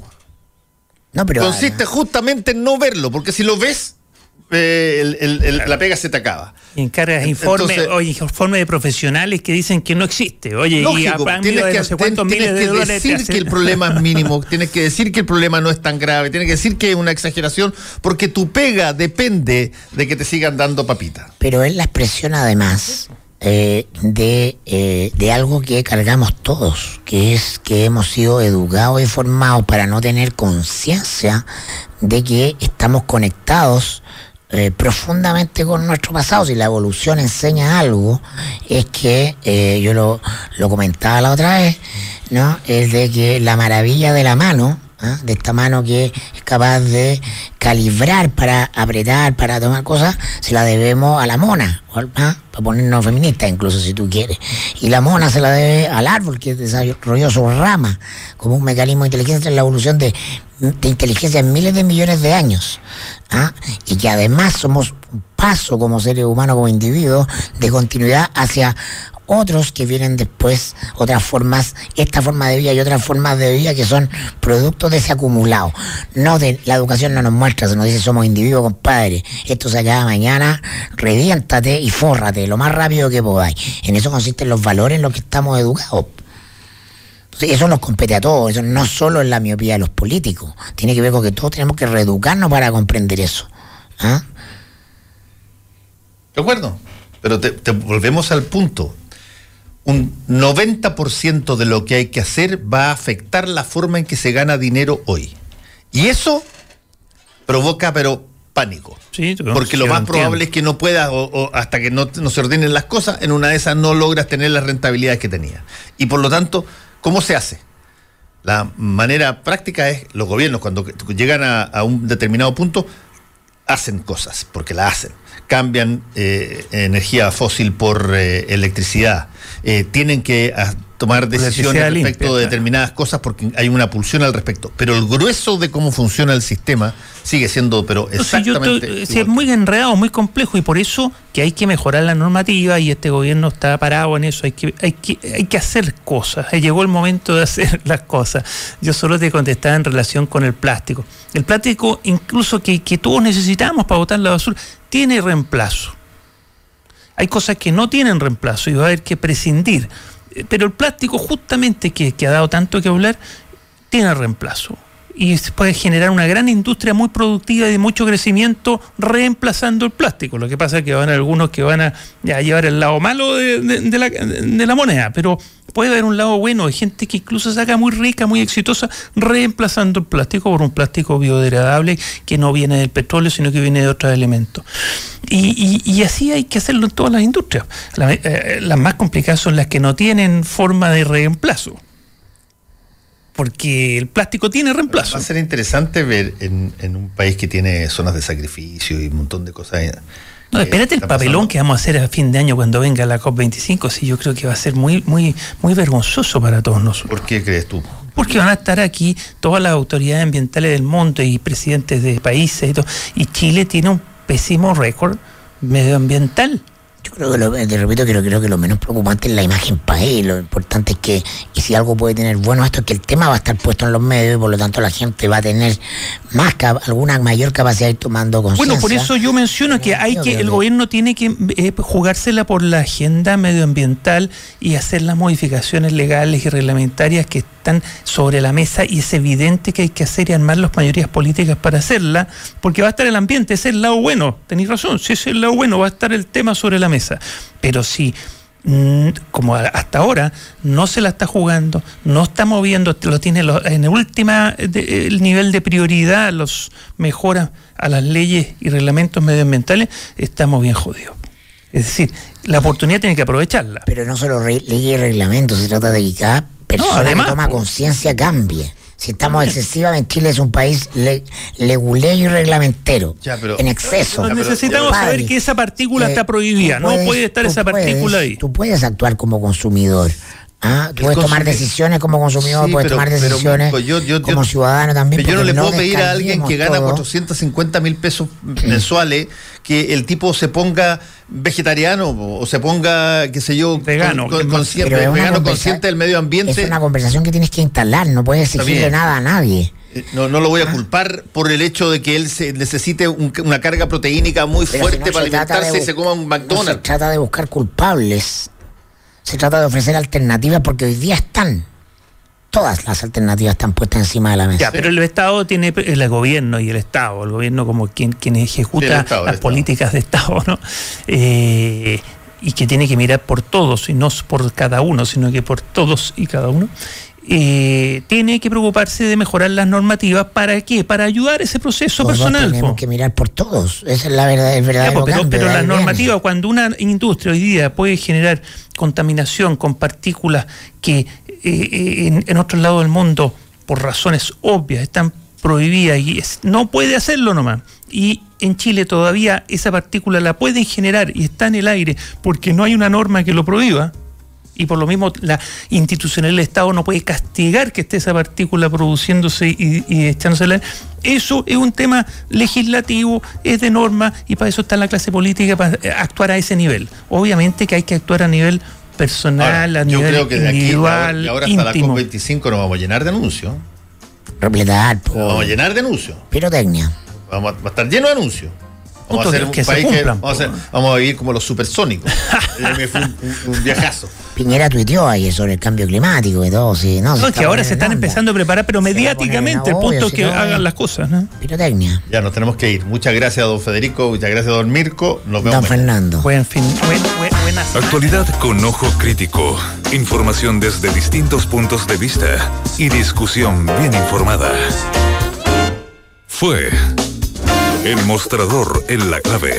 Con el equipo del mostrador y combinación clave. Eres parte del panel. Eres combinación clave.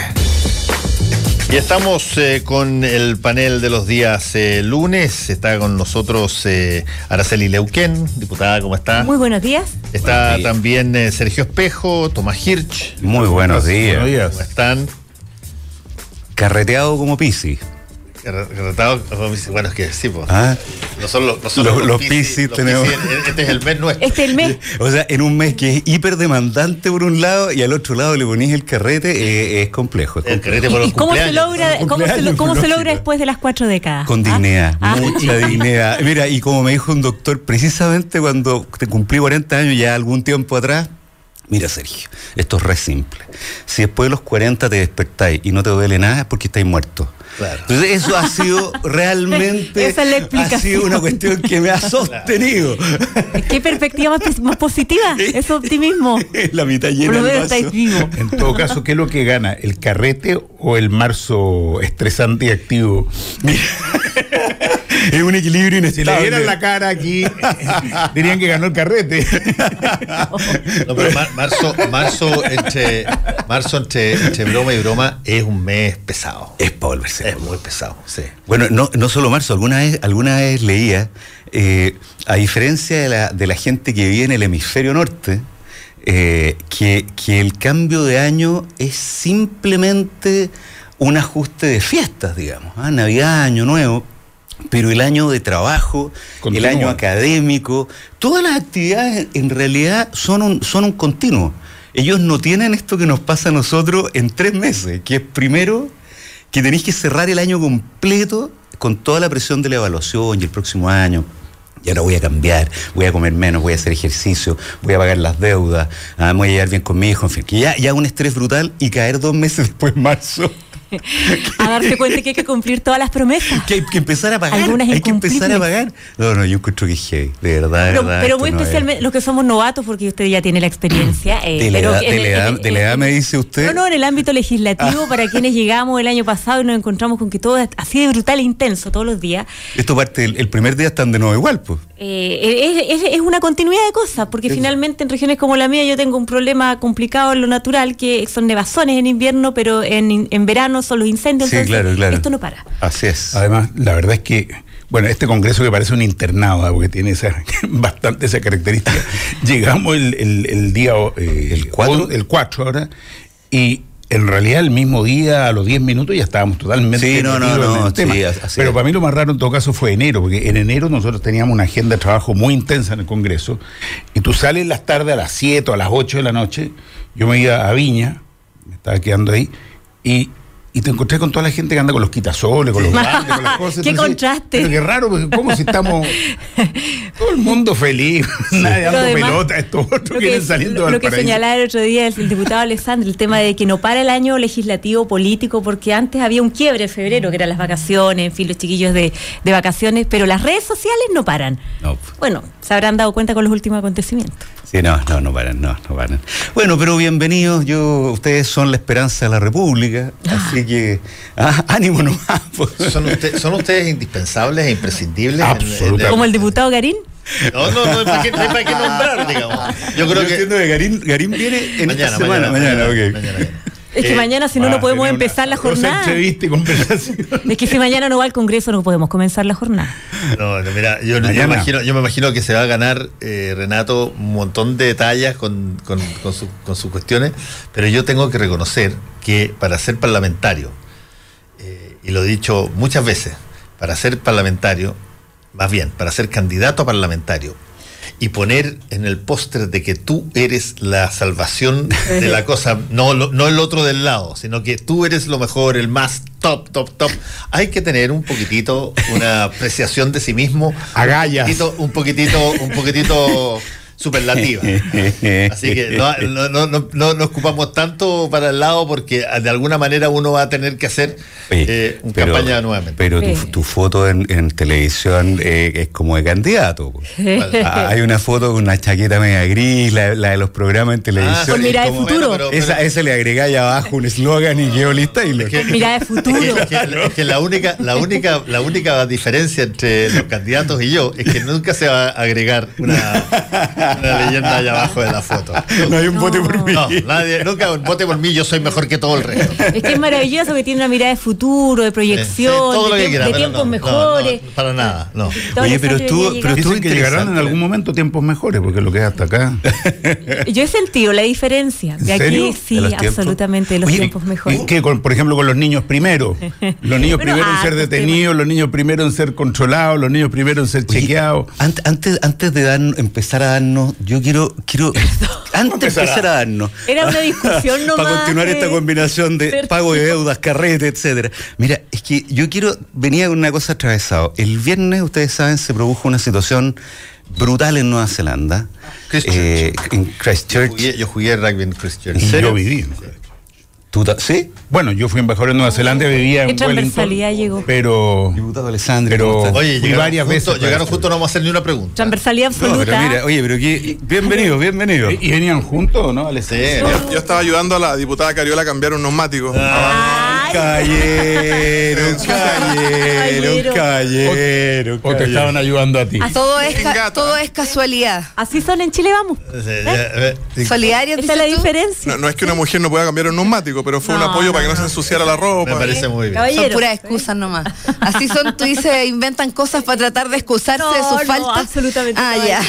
Ya, pero estábamos en Christchurch. Sí. No, como ahora, ahora que estamos la a la mesa. Jorge Alessandri y Carol Cariola. Sí, lo que quería comentar es, aparte de lo, de lo, de lo impresionante que es, ¿ah? Eh, y ver, eh, escuchar a la primera ministra neozelandesa eh, y en general a la gente allá, que vive en condiciones muy distintas a las nuestras en términos de, o, o a las condiciones globales en términos de, de- de protección de la paz social, de, de, respeto recíproco, en fin, es muy, muy golpeador. Son 50 muertos, creo, 50 heridos. Pero fíjate que la, reflexión que me surgía es, Afortunadamente nosotros hasta ahora en Chile solo hemos tenido conatos eh, que han sido bastante poco exitosos en esta lógica de facilitar el acceso a las armas a la población en general. O sea, afortunadamente hasta ahora en Chile, eh, He dicho sea paso, en Nueva Zelanda no hay eh, porte de arma libre. ¿eh? Así es, así es. Ellos tienen, ellos tienen un sistema, ellos practican mucho la cacería. Sí. Ah, Entonces hay, hay posibilidad de acceso a, arma- a armas de caza, qué sé yo. Incluso ahora lo estaban, iban a revisar. Es la- distinto en Estados Unidos, donde tú estos episodios como lo que viste en Christchurch los ves por lo menos cuatro o cinco veces en el año. y donde la segunda enmienda, desde allá, no sé, 150 años, les permite el porte de La, armas. enmienda- la segunda enmienda se hace mucho antes. ¿Cuánto será? En los 1700 y tanto. No, Es poco después de la. poco después de- poco después de la aclaración Es de la para defender, es para darle, entiendo yo, a los, a los estados la posibilidad de defenderse contra el Estado federal, incluso. Sí, ¿ah? Exacto. O sea, la, la pregunta que hace James Madison eh, respecto a la segunda enmienda es ¿qué pasa si se vuelve loco el presidente de la es. República? ¿Qué es lo que le está ¿Qué pasando pasa por si es esto? que el tipo se raya?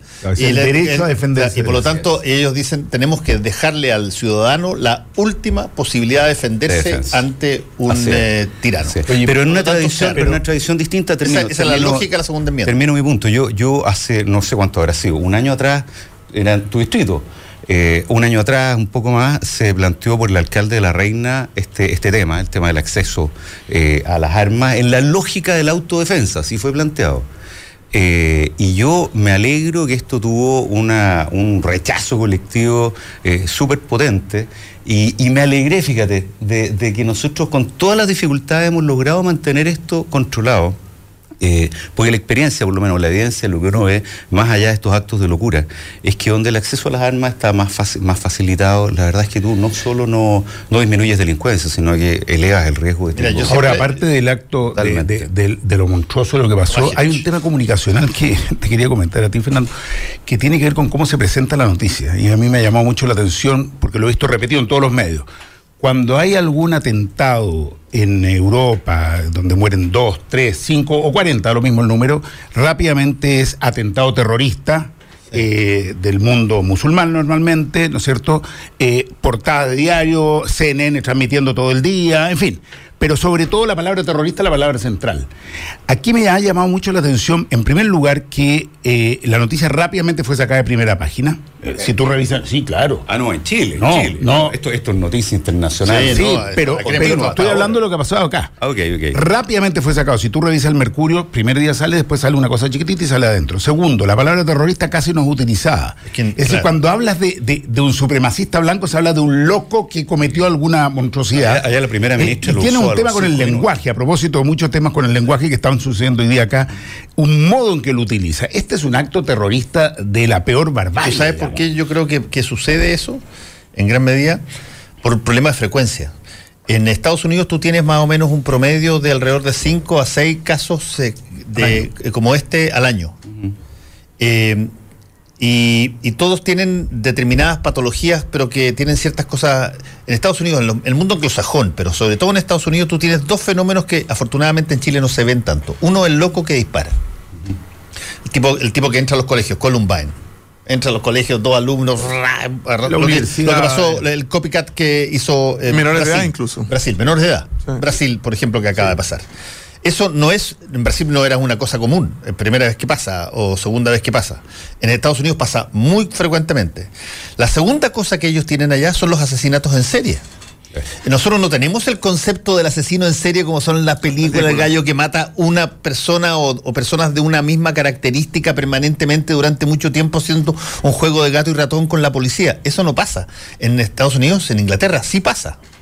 Eh, y, el, y, el, la, y la tercera cosa que, que ocurre cuando esto sucede es que, eh, como pasa mucho, mira, el New York Times tiene un actualizador, un actualizador por matanzas de, en, en tema- de- un contador. permanente. Fuerte.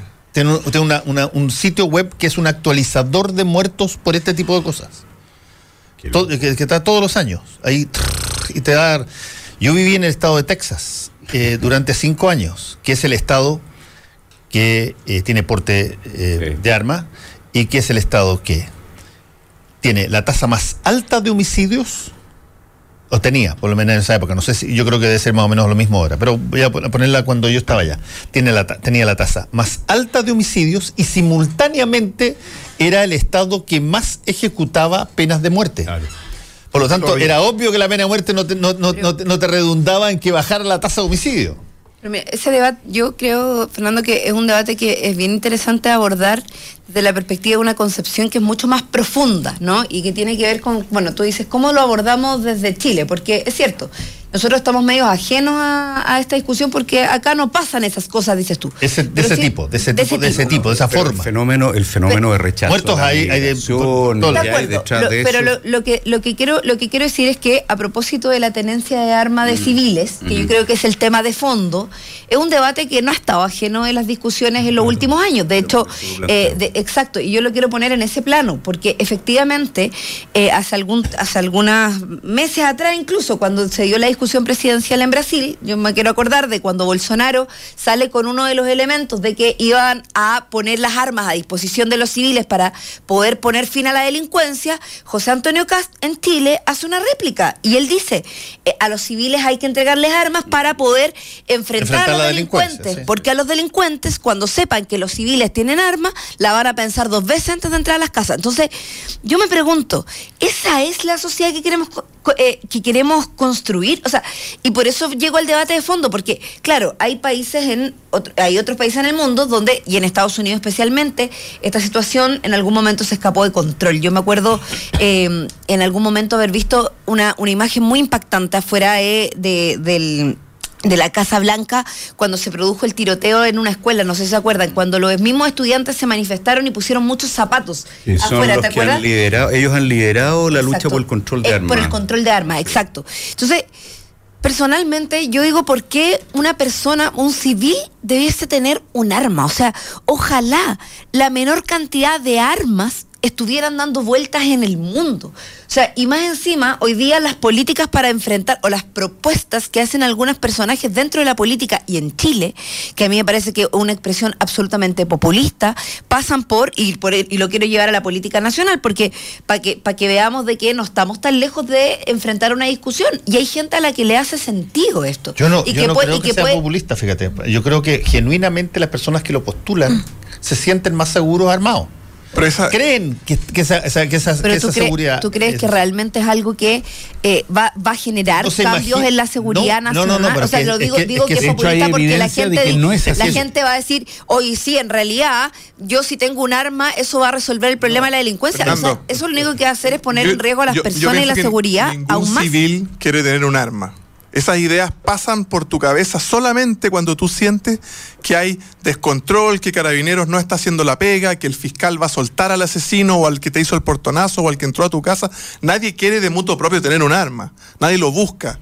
De, hecho, em, Chile ha sido siempre tremendamente sobrio en eso. No es un país en que la gente ande cargada de armas como Estados Unidos, como Texas. Em, hasta los presidentes de Chile eran sobrios para desplazarse. Uno jamás veía llenos de escoltas, de armamento. Quizás hasta Salvador Allende con el GAP que andaba un poco más, con las metralletas más a la vista. Pero, Pero lo dejamos fuera de esta cosa. ¿no? pero sí, sí, democráticos. todos. Estaba pensando en Jorge Alessandri que andaba sin yo escolta. sé, yo No, porque lo que es Pinochet después- Que- que así es. Y Osiepe siempre el argumento de Tomás Hirsch lleva al, al dictador. Pero bueno, está lo mismo. Está- Estábamos hablando de otra cosa. bueno que lo recuerde. Em, Y que lo me- llame me- por me- su nombre. Me refiero al dictador Pinochet, no a Maduro. Em, la gente no quiere tener armas, ese es el punto. Y cuando empieza a pensar en esta locura, cuando ve que estás desamparado y para cuidar a tus hijos estás dispuesto a hacer cualquier cosa. Entonces, como sociedad y más como políticos involucrados en el tema, hay que procurar que el, que el Estado dé soluciones para que la gente no se le pase eso por la mente. Que haya buena seguridad, fíjate buen sistema judicial. Hablando de la reina, qué interesante.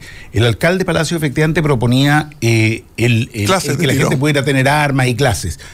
Y hay un conjunto muy grande en la reina, justamente, y que no son precisamente ni a mi sector político, en realidad no tienen nada que ver ni con política, que han organizado lo que se llaman unos comités de seguridad, que son unas organizaciones ciudadanas. Van ya en 230 comités de seguridad, que van entre 10 personas y 60, 10 familias y 60 familias.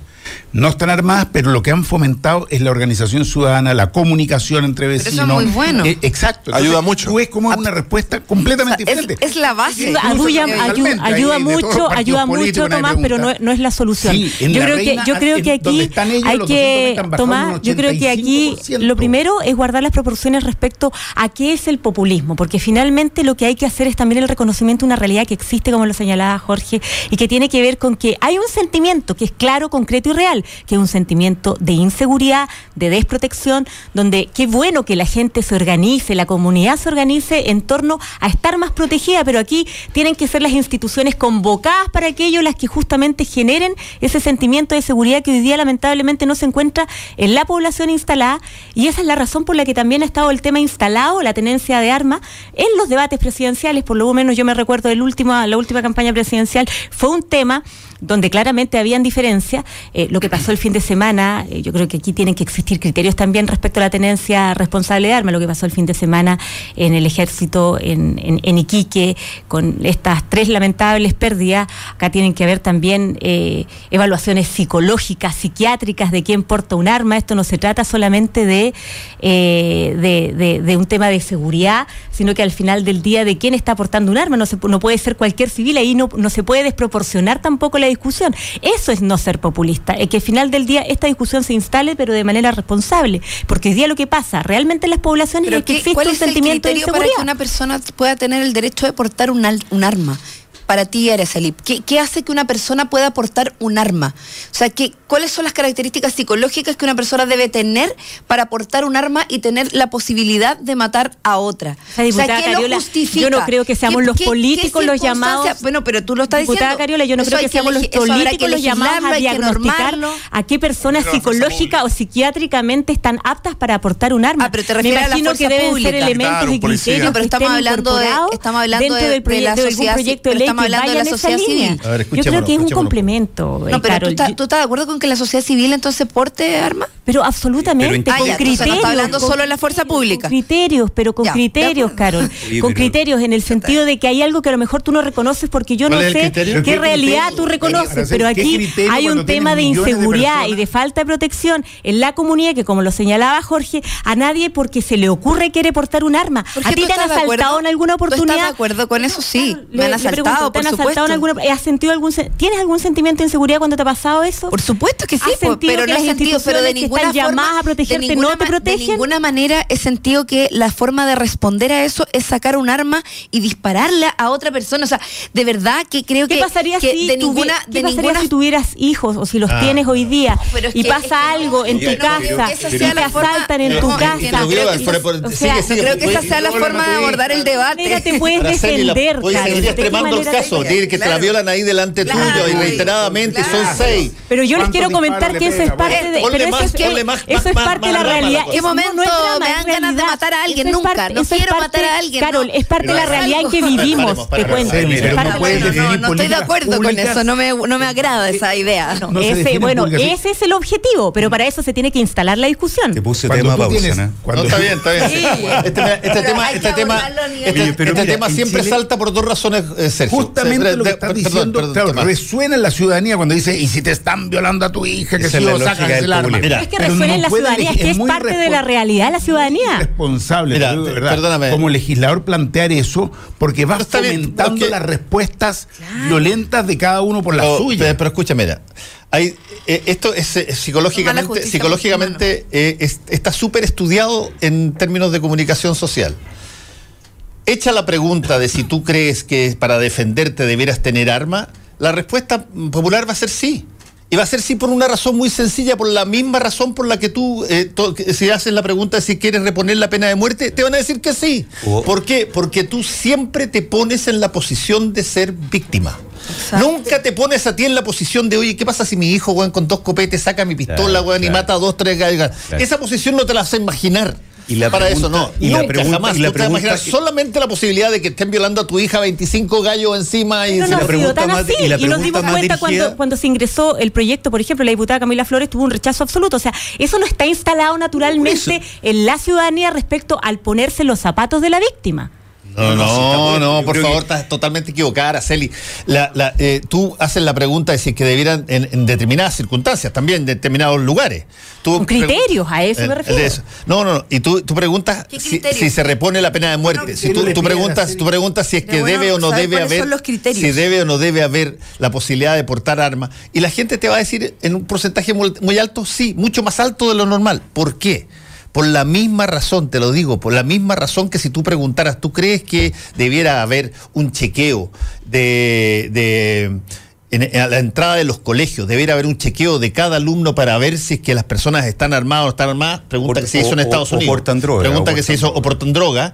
Y la gente te va a decir, mira, como yo estoy convencido que mi hijo no tiene nada que ver No con eso, problema. me Dale. encantaría saber si es que hay otro cabro que, que lo tiene. Te va a decir, por cierto, eh, cedamos en, esa, en ese derecho Fernando, civil. la para que cosa". nadie se le pase por la cabeza la locura de tener una metralleta en la casa, las instituciones tienen que hacer la pega. y cuando empiezan a fallar, empiezan a aparecer estas ideas locas. Exactamente, Y el- totalmente y el vec- imagínate el, el vecino de Werner Luxinger, cuando le cuentan al día siguiente, escucha la radio y dice. Mataron a mi vecino con su señora y los quemaron. ¿Tú crees que le dieron ganas de, de comprar un candado nuevo o se fue a comprar una UCI ese compadre? Mira, Por supuesto. Porque sintió pánico. En Chile está, en Chile está Entonces, permitido. si hacemos la pega bien, porte- en Chile está permitido el porte y tenencia inscrita de armas. Sí. Nosotros tenemos algunos En la- criterios. en la casa. Exactamente. Nosotros tenemos algunos criterios que hasta ahora nos han mantenido en una situación, curiosamente, de acuerdo a la evidencia, que, que esta cosa no sirve para seguridad ciudadana. La primera, tú no puedes tener cualquier arma. En el caso de Estados Unidos, que el que mencionaba Fernando recién, el acceso a armamento semiautomático, o sea, o, o automático derechamente es impresionante. Primero. Segundo, nosotros tenemos instalado, y eso vincula con las instituciones, el que el monopolio del uso de la fuerza en Chile está entregado a las Fuerzas Armadas y a la policía. Lo que hace tan importante la conversación sobre carabineros pendientes. Ah, y lo tercero es que yo sí creo, a efecto la discusión sobre el populismo, que era parte de lo que yo quería plantear al inicio, eh, que el populismo no se genera porque las personas tengan o no tengan la sensación de inseguridad, sino por los liderazgos que aprovechan las sensaciones de inseguridad para introducir esto que resuena con lo que las personas sienten, anhelan, sus temores, sus miedos, y avanzar en agenda que no tiene ninguna posibilidad de lograr lo que se está lo que se está buscando, como ocurre en este caso. O sea, no hay una sola evidencia que el acceso a armamento por los por las personas naturales, digamos, los vecinos, disminuya la inseguridad o disminuya los asesinatos o disminuya el delito, ninguna, ninguna, ninguna. Ni aquí ni en la que No, Yo, yo creo que antes había más cultura de armas en Chile. No, no sé si en la época de Sergio Espejo, pero antiguamente los, los carnets. hablando por el tema. Ya empezamos con los cumpleaños de nuevo. Oye, córtala. repito, repito. Cuando Sergio Espejo era diputado, Ah, ya, ya. La generación X. Lo- Yo soy generación X. la, la credencial que le dan a los diputados, hasta un par de periodos atrás, traía una hoja que era permiso para portar No, armas. no, mira, yo llegué cuando y uno tú no por el solo ni galletas ¿no? En las comisiones. por el solo Ah, hecho por el solo hecho de ser Yo. parlamentario tenías permiso para portar armas y Ya muchos no, andaban no, no, no. y en el Congreso pre 73 había un lugar donde se dejaban las armas Pero yo creo que antes eso de es entrar pre- pre-73. Yo no, no, no si creo. fue que- es más nuevito. No, pero eh, Ah, ah, Después habían entrado para el estadio, tampoco me tocaron, tampoco me hay, tocaron. hay otra, hay otra, hay otro factor, hay otro factor, hay otro factor súper importante. Piensa que tiene Sergio Perdón, Espejo? perdón. A ver, yo, Yo yo quiero creo que 50. es un punto complicado, ¿eh? Oye, un eh, madurito interesante. me Medio dicen el otro día. centenar con suerte. déjame, déjame plantear un, fue diputado con José Musalem que en paz descanse Eh, tú sabes que hay, un factor extra que tiene que ver con la tenencia de armas, que es una cosa que nosotros estamos viendo permanentemente porque eh, en, en- en- en los países donde hay eh, tenencia libre de armas, el, el fenómeno se, se propala muchísimo. Y que lo expresó mejor que nadie, a mi modo de ver, un sociólogo francés, que yo lo he citado varias veces, que se llama Jacques Ellul, que decía, un instrumento demanda su uso. Él lo hizo eso para intentar oponerse a la creación de arsenales nucleares. Y él decía, oye, tú generas bombas nucleares y empiezas a armarte, a armarte, y alguien en algún momento dado, porque está el instrumento, lo va a usar. Y yo lo digo desde el punto de vista de la tenencia de armas, que también pasa, que la, la otra estadística que no se ve en Estados Unidos. Hay una estadística en Estados Unidos que es la de los baleos, de, esta cosa que es bien curiosa, los niños que entran al colegio, La ráfaga. disparan, la ráfaga, el gallo de, Las Vegas, el tipo en la torre de la Universidad de Texas apuntando para abajo, todo lo que tú queráis. Eso. Pero hay otra variable, que es la, el- la solución de problemas domésticos, la solución de problemas con el vecino, el- la- las implicancias que terminan a balazos. Y terminan a balazos porque tienen armas. Tiene, esa era una cosa muy común, que no es muy, muy- no, no es muy conocida, pero es el, el tipo que se, car- se cabrea con el, con, con el claro, está, está con un par de tragos, se cabrea por el ruido del, del- del departamento del lado, va dos veces, bota la puerta, agarra la cuestión, saca una pistola y lo mata. Eso pasa muy a menudo. Tú tienes un mecanismo en tu casa para eliminar problemas. O sea, en Y definitiva. eso es, es una cosa. Y todo eso, eh, que podríamos conversarlo si quieren, eh, o cambiamos de tema, pero eh, todo, esto, todo, todo esto tiene un sustrato que, que- que todos creo que estamos de acuerdo. Tú solamente decides armar a la gente cuando tú sientes que la policía y los otros de estos te ha fracasado. Fernando, a De, propósito de otra manera no, no tiene ningún sentido. Más que, la cam- justicia. más que cambiar de tema, una reflexión. Yo creo que esto llevado a Chile y tomando el tema del populismo, tomando el tema de, la- de carabineros y la función que le corresponde, tomando lo que pasa con la ciudadanía, nos lleva al tema que está proponiendo el gobierno y que quiere presentar este proyecto de ley de la de la ¿cómo se llama? Del Control del preventivo. control preventivo, ¿no es cierto? de los niños. de los Menores de 18. niños, de los jóvenes, de los menores de 18 años, que creo que va exactamente en esta línea, en la línea del populismo, de una medida que está Ya. demostrado que no sirve Déjame que y que además que- la han estado utilizando ya Tengo, tengo 70.000 que, personas. tengo que ir a una pausa y volvemos. Somos opinión. Somos la clave. Ay, yo el papá de Enrique Ya no sabes.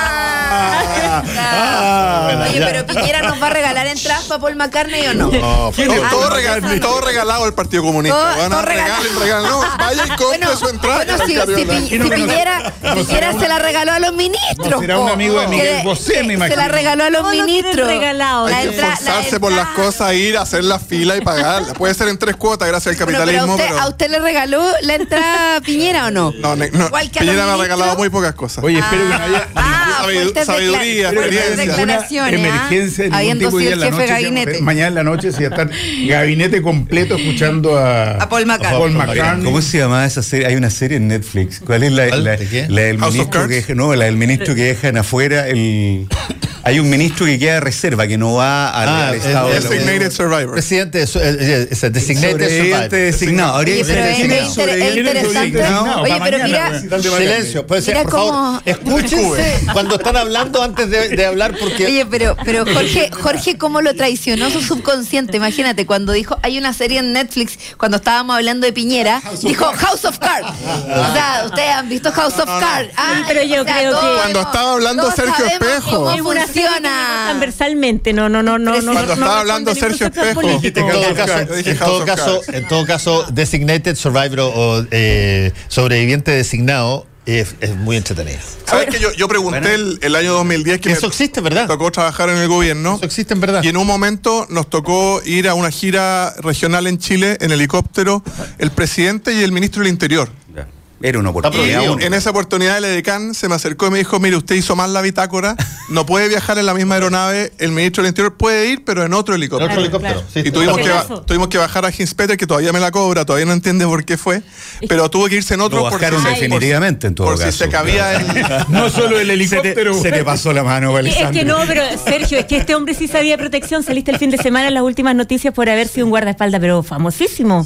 Arturo Vidal y tantas otras celebridades. Desde muy chico trabajé y, y también trabajé en eso. El de O guardaespaldas. sea, un Kevin, un Sí. Kevin Costner. Mira, lo invito a leer Lund, Lund del domingo. Que la voy a buscar. No voy a estar. Todo esto. De verdad. Por eso tanto sabe pero fuera, el hombre, fuera de pues. talla, impresentable que la reunión de los ministros de Piñera salga como con la principal noticia de que los invitó con las entradas del Ministerio del Deporte inicialmente, porque después se arrepintieron y tuvieron que empezar a no, ese fue- comprarla. ese fue un condoro más o a ver, feo. sí, a ver, a Paul McCartney, vaya que me encanta Paul además, la única McCartney, noticia pero que me salió- parece impresentable. Es la única noticia que salió. La única noticia. Eso es culpa de la prensa. ¿Qué forma? No. verdad, es verdad. ¿Será culpa de la prensa o será que no, había mucho más que informar? Yo, creo que eh, pero las cortinas de humo. Convengamos que, que eh, desde Don Pato, exceptuando el gobierno de Don Pato, de ahí va adelante, y aparte el condoro de la entrada de Macarne, todos los gabinetes y todo, hay una tendencia a sacar esta notita farandulera. O sea, salvo Don Pato que no le sacaste el terno café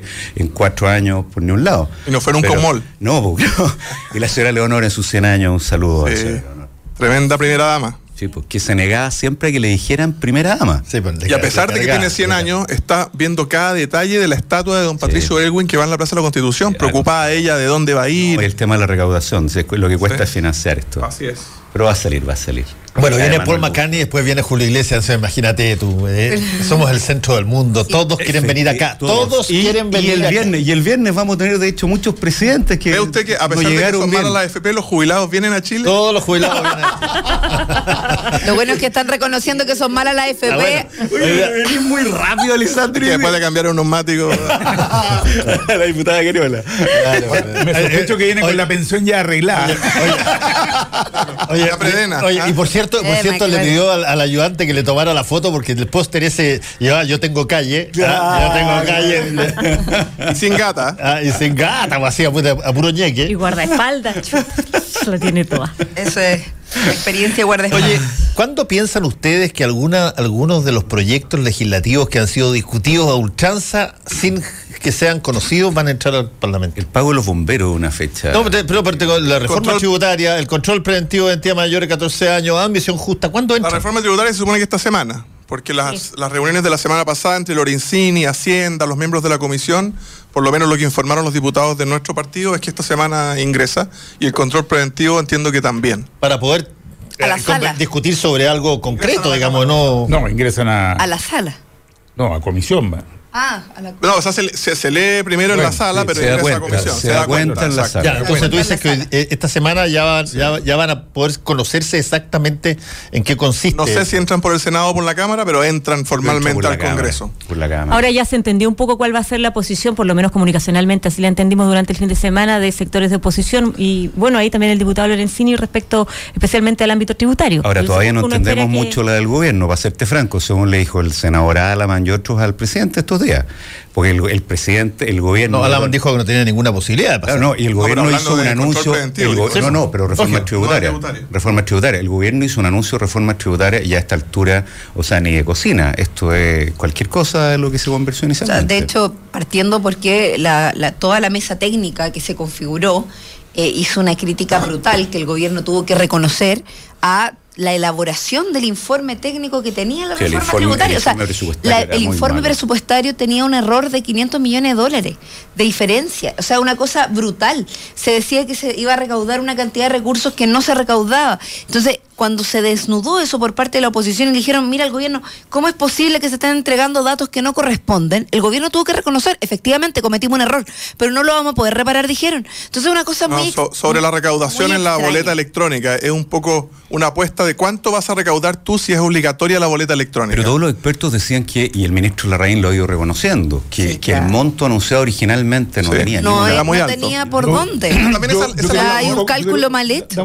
Ya, pero, pero, pero déjame, antes de eso, la, yo- la- la pregunta, no sé, una pregunta, La que, pregunta original, ¿cuándo se va a porque no me contestaron. ¿Cuándo se va a Exacto, porque cuando tú tienes, tienes a un país discutiendo sobre una sobre legislaciones que no se han no presentado, existen, no claro. tienen la más leve idea exactamente de qué estamos hablando.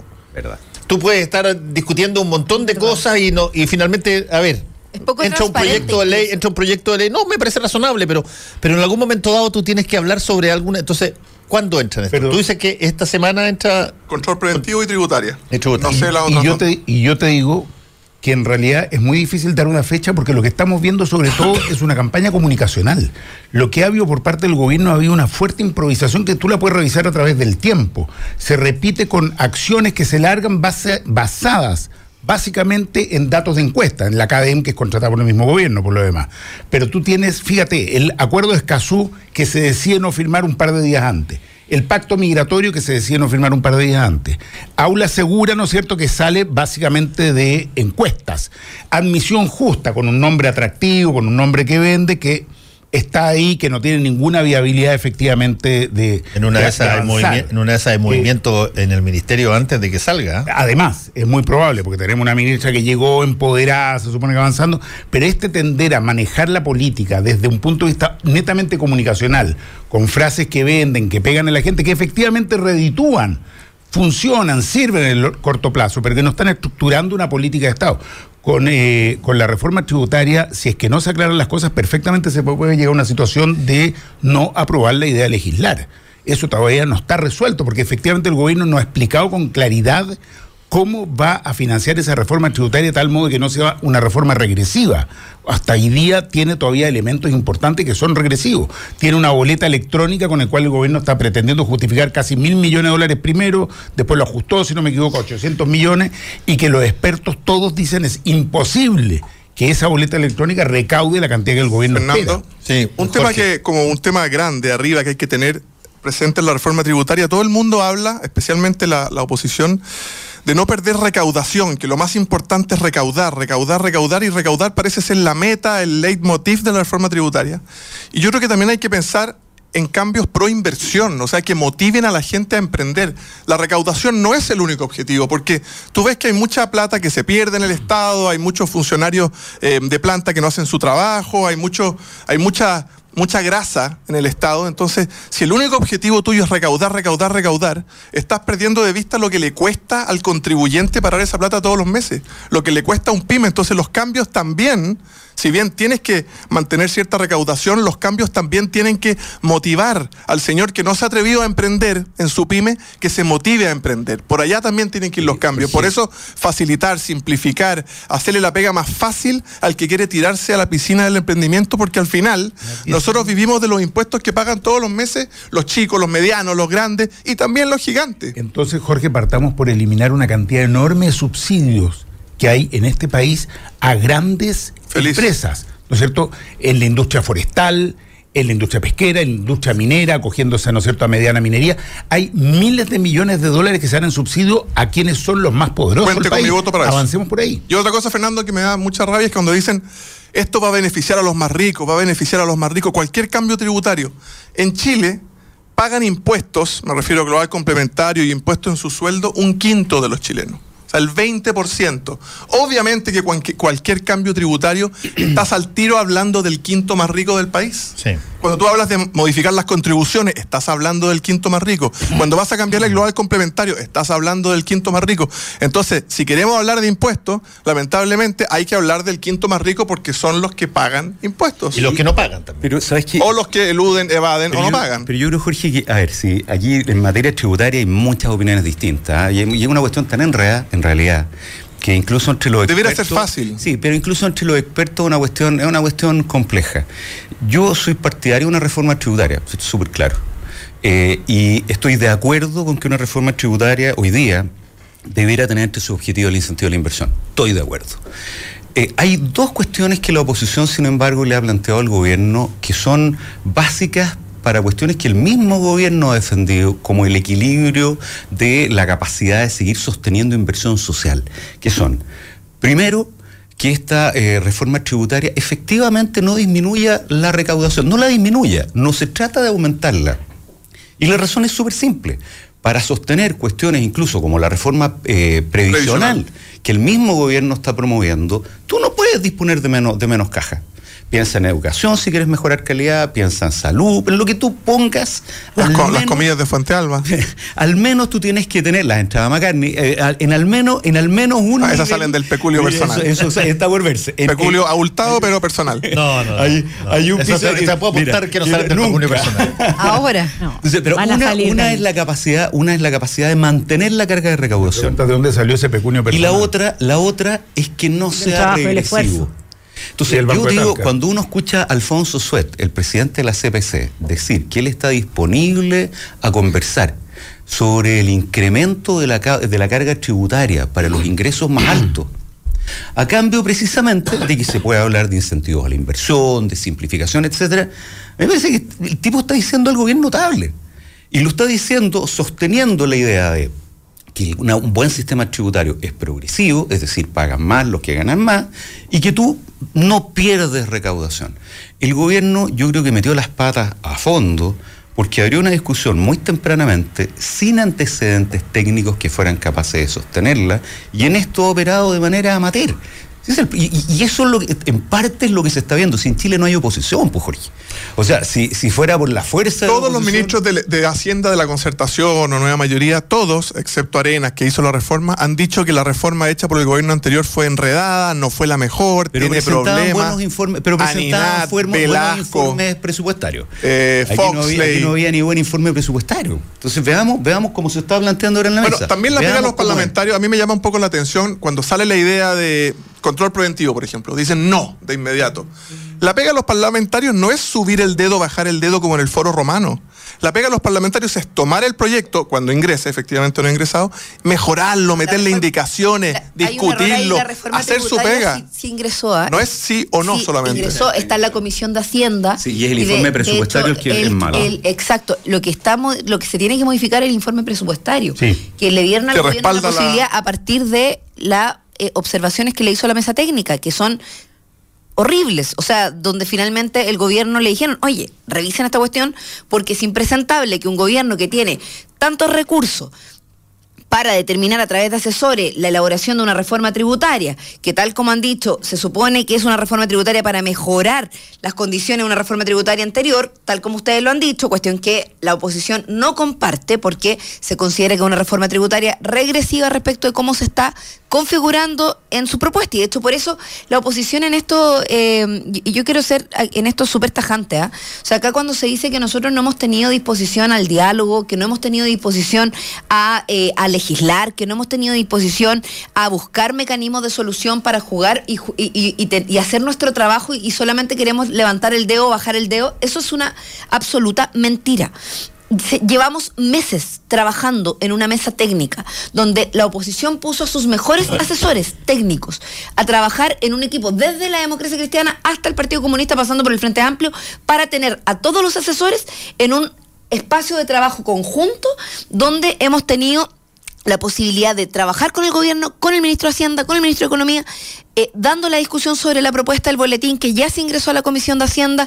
Incluso se le presentó un documento que se firmó por toda la oposición, por todos los parlamentarios, con propuestas base, donde se habló de los tipos de sistema, cuáles eran las condiciones mínimas para aprobar en general, porque es evidente que no vamos a tener todos los acuerdos y que van a haber diferencias en lo particular, pero al menos cuando se habló del sistema semi-integrado, cuando se habló de las condiciones de las pymes y de algunos elementos básicos respecto de la reforma tributaria, la oposición puso algunas condiciones y eso se le presentó al gobierno. El gobierno quedó de estudiarlo y hasta ahora no han dado señales claras respecto si van a estar disponibles o no para negociar en esas materias.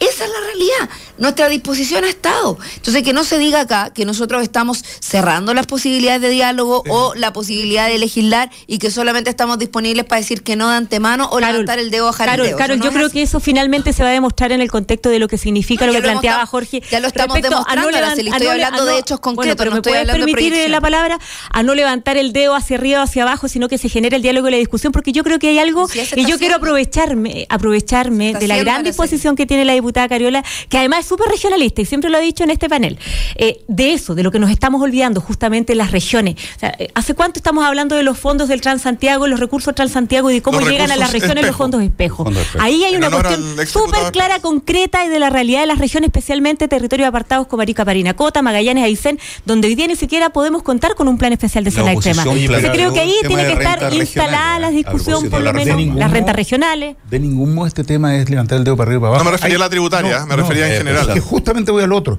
Quien puso el tema ahora, por ejemplo, en el tema del control preventivo, que es la control de los jóvenes, fue el gobierno que abrió el debate efectivamente y han sido parlamentarios incluso del sector del gobierno de Chile Vamos quienes han manifestado reparos serios al respecto y por lo tanto se ha generado un debate efectivo y me parece que es muy bueno ese debate y que participe la ciudadanía del debate. Nosotros tendremos que estudiar el, el proyecto en su mérito efectivamente, no vamos a partir diciendo mire lo rechazamos, pero lo estudiaremos y veremos.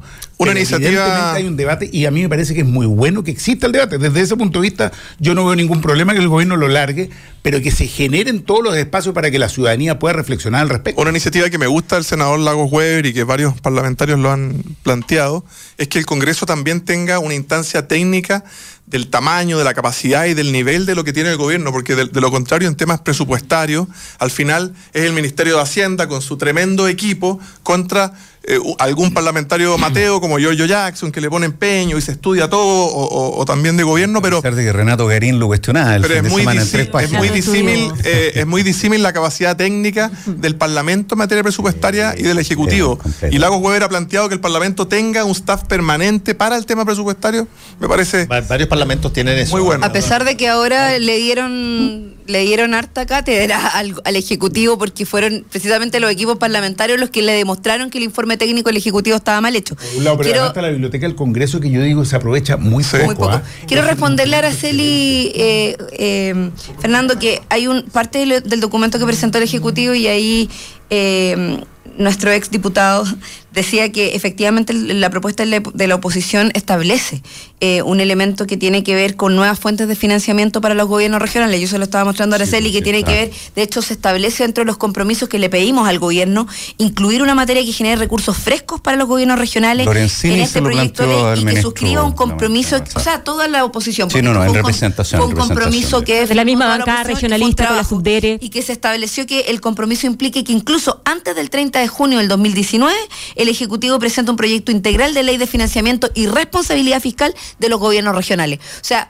es un tema que nosotros tenemos incorporado, por lo tanto, está también dentro de los elementos que hemos Ahora, eso, eh, ahí, ahí, ahí tenemos. Y el ahí- gobierno no lo considera. Ya, pero ahí tenemos un tema que es, eso es lo lindo que tiene el tema de, de la discusión regional, donde solamente depende, el 100% de la discusión depende de que Santiago se mueva.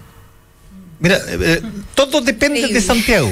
Claro. Es absolutamente así. Es paradójico. No, no puede, no puede, el- los gobiernos regionales pueden hacer todo lo que quieran, cacarear todo lo que quieran, y si Santiago no levanta el dedito para arriba, Por No hay suerte, discusión por suerte sobre temas dijiste- regionales. Por suerte dijiste Santiago y no el alcalde de No, no, Santiago. no, no, ahí- no, no, Ah, no, ahí no, no, un no. problema. ¿ah? De No, sido Dios, hubiera No, sido Dios. yo respeto a los parientes.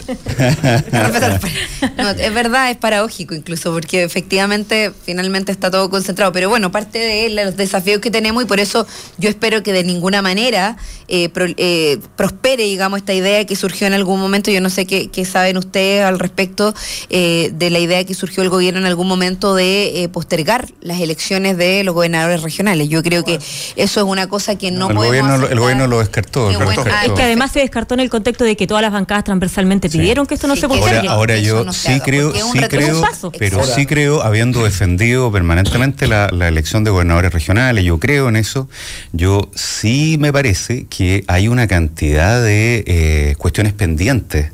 Las en- las atribuciones. Mira, solo, solo déjame, solo déjame ponerte un ejemplo a propósito de algo que Araceli sufrió intensamente este verano. Y es que en materia de control o lucha contra los incendios, todo, todo el tema de gestión de emergencia o desastre en general, se provoca en la actual legislación una dicotomía entre lo que va a poder hacer el representante del presidente y lo que va a hacer el gobernador regional, que es de loco. O sea, tú vas a tener a las autoridades electas Y tener dos cabezas es desorden absoluto. las autoridades electas, que finalmente son, ustedes viven, viven es- esa experiencia todos los días, que son quienes tienen que responder ante la ciudadanía por lo que se hace o lo que se deja de hacer, no van a tener las atribuciones ni las capacidades necesarias para el trabajo en gestión de emergencia. Solo, solo por mencionar una. Entonces, yo soy partidario de que se hagan las elecciones, voté a favor de este proyecto, pero déjame decirte que ahí hay un área y yo espero que la subdere, alguien estará conversando sobre esto en, en este momento. Hay que pues. transferir atribuciones, ya sea le- por ley, ya sea administrativamente. que transferir O atribuciones. sea, es un gran paso efectivamente que haya un representante de la ciudadanía de la región. Pero si no tiene, si, si, si nace con las manos amarradas, efectivamente va a producir una gran frustración además en las regiones, porque van a seguir estando las atribuciones en la estructura central de gobierno, digamos, a través del representante del gobierno, ¿no es cierto?, en la, en la región. Entonces, yo sí creo que hay que avanzar y no creo que se esté trabajando mucho en tema. voy aquí a aprovechar que está la Araceli acá, porque esto pasa en su región. Eh, se va a replicar con el caso de los gobernadores regionales la situación que ocurre en Aysén respecto de los diputados y los senadores. Senadores. Ah, claro. En- en la misma zona. Como tú tienes exactamente el mismo territorio, si es que el diputado saca más votos que el senador, tú sabes automáticamente que en la próxima elección puede ser senador. Y aquí se va a pasar lo mismo, como el, el territorio es exacto eh, en algunos casos. Eh, o por lo menos cercano, vas a tener una disputa entre los gobernadores regionales y los senadores que ser En la gran mayoría, en la gran Puede mayoría. ser la ocasión la para avanzar hacia un congreso unicameral Con también. los senadores... Esa, se esa reproduce- podría ser. Sí. Todo, todo Eh, eh, ahí hay allá, por o sea, eso una solución. hay- hay- los hay senadores van a buscar que los gobernadores no sean tan. Bueno, eso, eso ya pasó. pero- de hecho, eran los que eran, los más detractores eran justamente los senadores no. porque ven en la figura claro. del gobernador regional a un futuro candidato Otra- hacer otro cálculo matemático. Pero es que Lo- no los puede ser gobernadores eso lo siempre que- van a tener. Lo que nos mucho más votos que el senador más votado porque es- que es una elección mayoritaria. Pero es que no se O sea, el entiende. senador por Santiago va a sacar 5, 4 millones de votos. Pero además no se entiende porque son elecciones votos. No, el distintas. El gobernador, el gobernador. y Claro, el senador sí, más votado. Sí, pero lo que no se puede... Se te reparte efectivamente entre una gran cantidad de No candidatos. sé, como la, la, la, la, la torpeza de algunos candidatos que dicen, bueno, yo tengo 8.000 votos en una capital regional como Coyhaique, eh, entonces yo tengo la posibilidad de ganarte en la próxima diputación. Im- imposible, cuando hay dos candidatos compitiendo en una municipal y tienes a 15 o 20 en una parlamentaria. Cada elección es La distinta. distribución Pero- electoral es tan distinta. Pero, los pero además, chilenos- pero además yo creo, perdón, creo que no puede ser y nosotros no podemos permitir que una discusión tan burda que tenga que ver con la, con la elección de un candidato u otro finalmente supere la necesidad de fortalecer a las regiones desde el punto de vista geopolítico. Que el O motor sea, no sea el eh, cálculo es que- es que electoral. el- el- no puede ser. y de- el mundo o de la sea, política. La, la política debe ser una herramienta del fortalecimiento Perdona, sociopolítico, Carol. cultural de las regiones, no Carol, de otra Carol, forma. Carol. eh, eh, claro. Eh, eh, antes, antes de irnos, eh, No puedes cantar ¿quién tanto. va a ser el próximo presidente de la Cámara hoy día? Bueno, está en debate ahí. hay- Don Sergio, ¿qué ¿qué, don qué han Sergio? dicho don Sergio? Es de- Yo, yo tengo mi candidato Debo y espero. en silencio para no espero- afectar ninguno de los dos nombres. Yo espero que la quiero hacer un mensaje. Yo espero que la democracia cristiana en la bancada hoy día pongan en el centro la unidad de la oposición como decisión y eso es evidente. Porque es evidente que no Porque, porque no está claro por qué tiene que ser, ¿no? Es que, es que hay, eh, yo creo que... ¿Qué es eso de la, uni- de la No, unidad de la, no, de la, no, unidad de la oposición como si precisamente la- existiera la unidad línea de la política que ha tenido la democracia cristiana Hasta durante el año pasado exacto. en el Congreso. Es que por eso Ahora, digo, lo increíble eh, es yo que creo si que tienen- miras yo creo a que Flores tienen y una- Torres, yo creo que fueran de dos partidos distintos. Es que yo- Hoy día es que hay es un- el punto. una comparación. Yo creo que un tienen una oportunidad, tienen una oportunidad de dar una señal. Es, candidato? evi- es evidente Dime, pues, que ¿quién es tu candidato de Torres- Carol es Torres- Torres sin ninguna duda, evidente. sin o sea, ninguna duda. yo creo que es muy evidente que Oye, Víctor Torres tienen- juega un rol mucho más unitario con la oposición que el que puede jugar y no porque tenga algo contra Flores. Eso, eso suponiendo pero que al se esté buscando unidad. po. Bueno, por eso digo, yo creo que lo que va a hacer la, la- la democracia cristiana hoy día en su decisión es una determinación muy importante. Yo hago un llamado a todos los Las que se han sentido descontentos con este pacto político, que no se dejen pautear a Tomás Hirsch, a todos los diputados criteriosos, que voten por nuestro candidato a presidir la Cámara, que es Jaime Belolio. Y estoy seguro que le da garantía a todos los sectores. Jaime es un una nota, candidato. Es la una propuesta nota de realidad. Jaime es candidato. Oye, una nota Y- de candidato una nota de Renovación realidad. Nacional, igual. Lo más importante del pacto, me van a No pueden perdonar. seguir poniendo a Jaime de candidato, Candidato y que siga perdiendo porque sabes que el gallo es súper seco, me cae re bien y creo que es un tipo titular, pero ya ha perdido, qué sé yo, en la UDI y ahora va a perder en- en- ahí no. No, Pero no. es un pero En no- cualquier caso, no- nota en de cualquier caso para nosotros, eh, Bueno, ya lo con hemos mayor planteado, razón la esto va más una allá gran del nombre. responsabilidad. Hay ¿Ah? diferencia enorme entre un candidato y otro, pero esto va más allá del nombre. Nosotros Sí. lo dijimos cuando era el candidato de Ustedes, Silver. ustedes siempre dijeron que no iban a votar por Nosotros esto. hemos Los dicho que nosotros no vamos a votar del por un, por un tema del comportamiento que ha habido que no ha sido el de configurar una mayoría opositora en el Congreso y no hay garantías de parte de la democracia cristiana de que eso se produzca este año. Tienen libertad total, evidentemente, para poder tomar sus definiciones y decir votamos con el gobierno o no. Pero si uno estudia lo que ha pasado, no, de ninguna manera, te lo agradezco mucho, pero... Ya, lo tenemos que ir, lo tenemos que ir. Combinación clave. Ok, estamos en la última entrevista en el estudio y están con nosotros Evangelis Zamorano y Emanuel Pacheco, que son los padres de Katy Winter, que tú quieres que le diga Katy Summer. Es su nombre artístico. El nombre, el nombre artístico para lo que vamos a, a ver a continuación. Buenos de días, Katy Fernando. Winter, que ustedes eh, saben, se quitó la vida después de un bullying brutal y además que está el día del cyberbullying eh, y todo esto que está ocurriendo en estos momentos. Eh, y además estamos con Enzo Mazardo, que es eh, productor de la canción que se con- reconstituyó o se hizo, no sé, se fabricó con inteligencia artificial, donde Katy, ahora sí, Katy Summer, eh, aparece cantando eh, esta, esta canción, I Don't Want to Say Goodbye.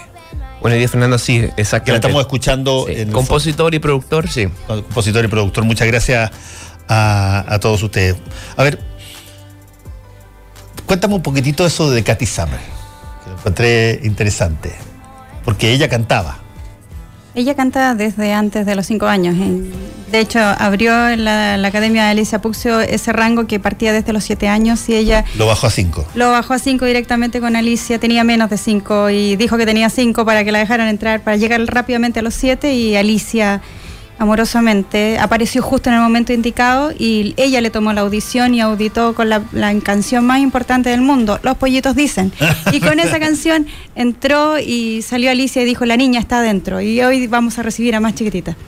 Es la primera que recibimos de esa edad. Ahí ella se, se- se puso nombre artístico tempranamente. Se puso nombre artístico porque decía que Winter su apellido, ella quería mucho a su papá, pero Winter lo asociaban con Winter. Y Winter invierno, el invierno. claro. Y ella no era nada frío y nos reclamaba. Entonces me decía, no, yo no soy frío, yo soy algo brillante, yo soy algo... eh, no, no, no es helado. Entonces, bueno, habló con otro artista también, que fue el caso del hermano de Manuel, y le dijo, bueno, entonces sería Summer. Y ahí se le iluminó la cara y rápidamente fue Katy Summer y en todas las pruebas del colegio, en todos sus cuadernos, incluso las grabaciones pedía que la graduaran como Katy Summer. Ah, Qué bueno. Bueno, eh, y la idea esta, esta idea de, de generar esta, esta canción, eh, ¿cómo nace y cómo se produce? Eh, bueno, es- la idea se origina en la Agencia de la Familia por Sebastián Vildósola, quien, quien se le ocurre esta idea de, de básicamente, debido a unos flyers que tú tienes ahí que tenían un código, que te llevaban al, al- al Spotify, si no me equivoco, de, de Katy. Eh, y ahí se le ocurre la idea de básicamente por qué no, no generamos eh, una canción que no existía, que no estaba dentro del catálogo de Katy, eh, a partir de archivos de audio. eh, y ahí fue cuando llego yo y, y- y me cuenta la idea y para mí fue fascinante, desde la vereda mía, desde el compositor, del productor, hacer algo, hacer cantar a alguien que no está, era maravilloso. Y a mí se me ocurre la idea, o le indico también que, bueno, si tenemos acceso a los archivos de audio que Katy dejó de, de sus otras canciones, de las mismas que están en Spotify, se podía hacer, podíamos volver a tener estas tomas como de ella cantando y todo.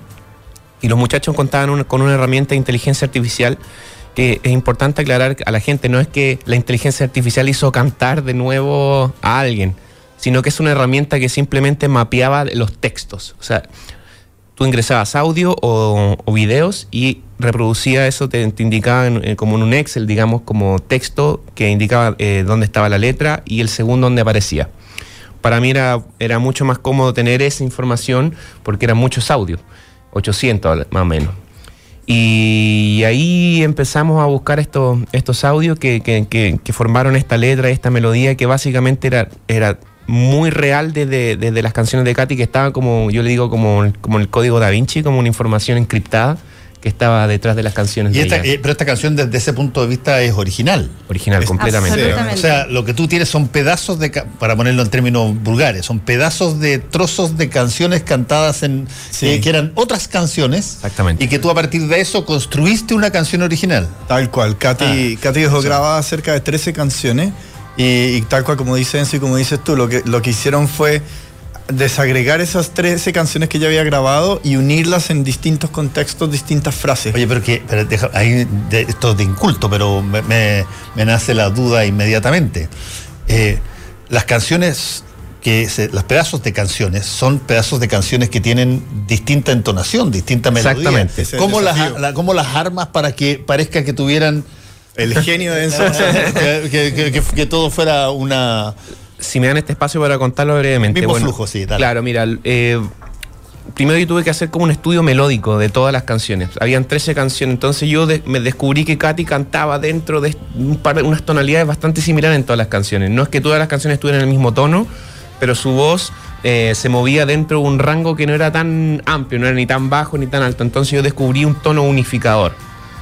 Y al momento de, unificar ese tono, probablemente cualquier voz ya se, se sentía como dentro del tono, digamos, de todas las canciones. Eh, y después teníamos el desafío del tempo. Todas las canciones son, eran o más rápidas, habían canciones. De hecho, el I Don't Wanna Say Goodbye era de un tema que era mucho más rápido.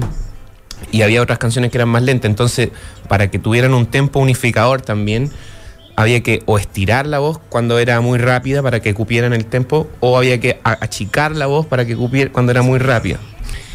Y, el desafío era alterar el, el archivo de audio lo menos posible, porque si yo estiro o achico, empieza a destruirse el audio. Entonces había que ser, tenía que ser súper justo donde, donde calzaba esta canción. Eh, eso desde lo técnico, pero en realidad eh, lo- el resultado es, eh, quedó hermoso. O sea, como que de verdad está yo escuchando, de hecho, en- yo siento que es como si Katy lo hubiese tenido en el estudio grabando la voz y la hubiese hecho grabar de nuevo para que quedara así de bien, como hermoso, así como ¿Cuándo salió esto? ¿Salió el martes pasado? martes pasado. Martes pasado. ¿Y, y la forma de distribuirla es a través de radio o, o- o- o cómo? Está hoy en día en YouTube, en el canal de YouTube. YouTube, de la Fundación, con el video lyrics que produjo también la misma agencia La Familia.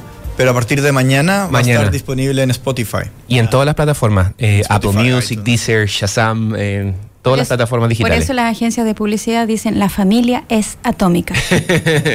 que es la unión, que es lo que nosotros queremos lograr. Y nosotros Ah, con el- esto este- aquí está es el del video. video lyrics. Ahí está el video lyrics, sí. Sí, un poco lo que estamos haciendo nosotros, al, al- al ser Leli la, la heredera de la música de Katy, lo que hicimos es un convenio entre Leli y la fundación, de modo tal de que todo lo que la, la música de Katy genere, igual esta canción, va a ir directamente a apoyar financieramente la fundación que estamos armando. Entonces, no es que estemos queriendo solamente promover la música de Katy, sino también estamos encontrando como un medio también para potenciar lo que, la lo que queremos que la fundación pueda hacer, que es a poder acoger a, a niños y familias que son víctimas de acoso escolar y a poder acompañarla en su proceso de denuncia o en su proceso legal o en su mismo proceso psicológico, aquellas familias que no tengan los ¿Y medios eso, para eso hacerlo. cómo han dado? Nos han llegado muchísimos pedidos, muchos mails, muchos contactos. Hoy día no tenemos ni el tiempo ni el equipo para hacerlo, ni los medios. Por eso es que estamos promoviendo acciones como esta de la canción. En mayo vamos a hacer el lanzamiento oficial de la, de la fundación, en la cual buscamos recaudar recursos para poder implementar esos programas. Pero desde que salió el documental, la canción, el festival Convive, nos han llegado más de 500 mails de personas, uno pidiendo charlas, que también es una fuente de financiamiento para la, para la fundación, o muchos con casos.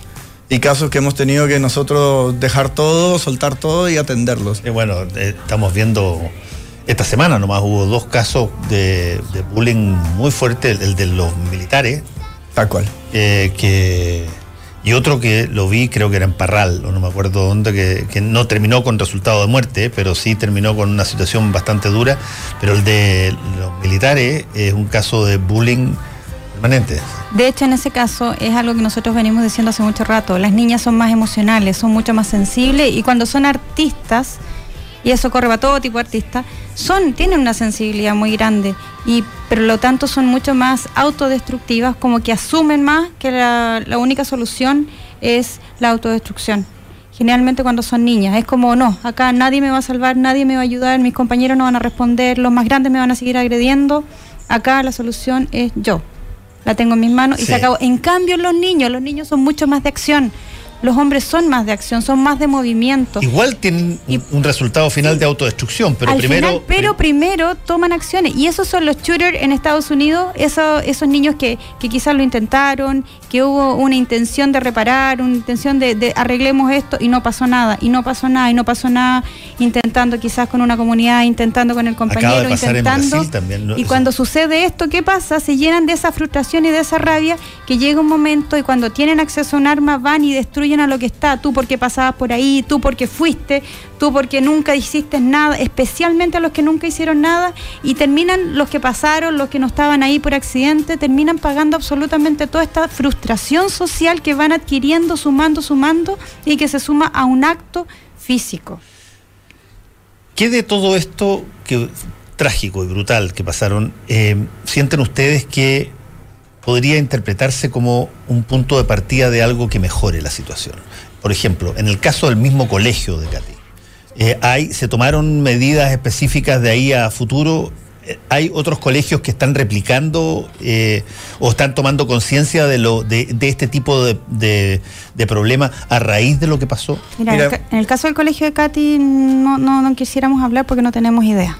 Pero sí en otros colegios estamos Sí, sí, viendo... no, desde que pasó lo de Katy se nos han acercado, nos ha pasado muchas cosas distintas. Hay muchos colegios que dicen que ellos en toda su historia han tenido solo un caso de bullying. Y ahí uno dice, bueno, pero ¿por qué?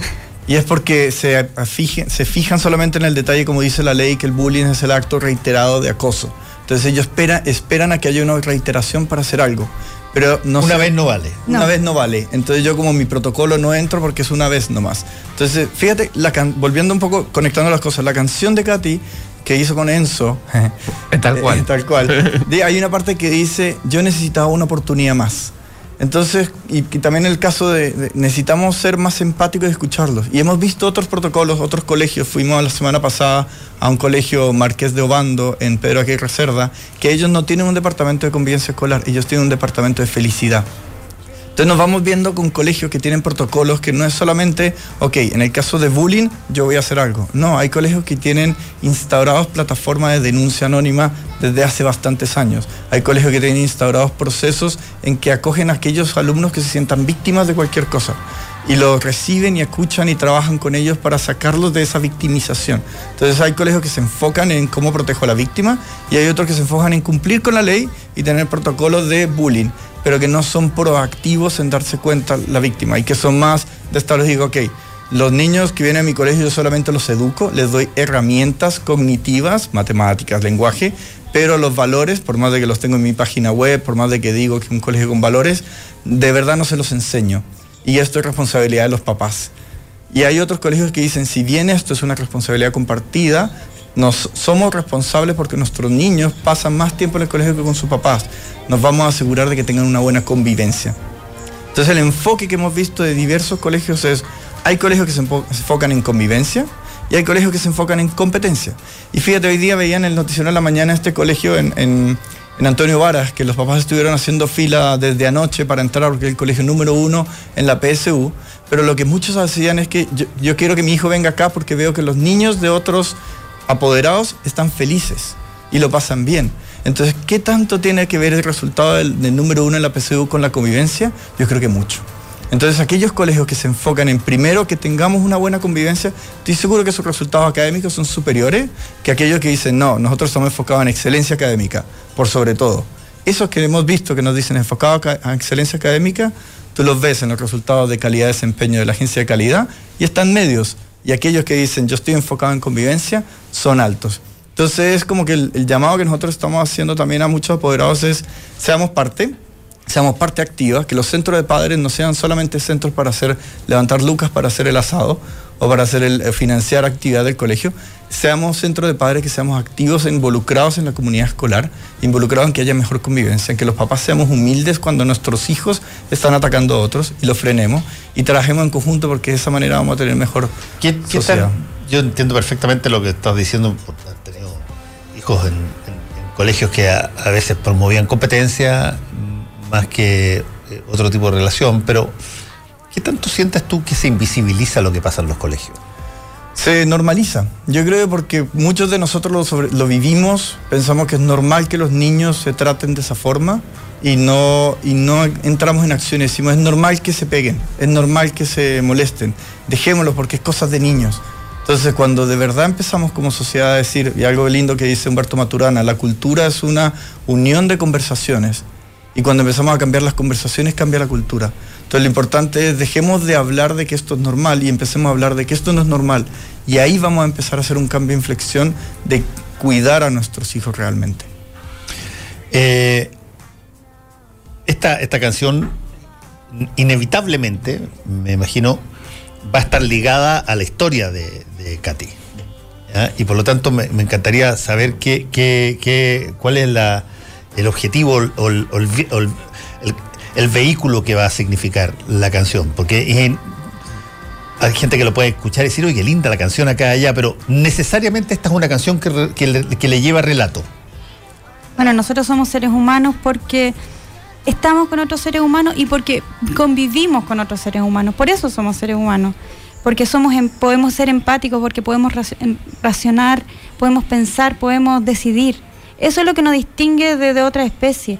Y hoy día nosotros creemos que, bueno, hemos visto que a través de los expertos que el ciberbullying y los ataques y en general cualquier tipo de agresión te bloquea.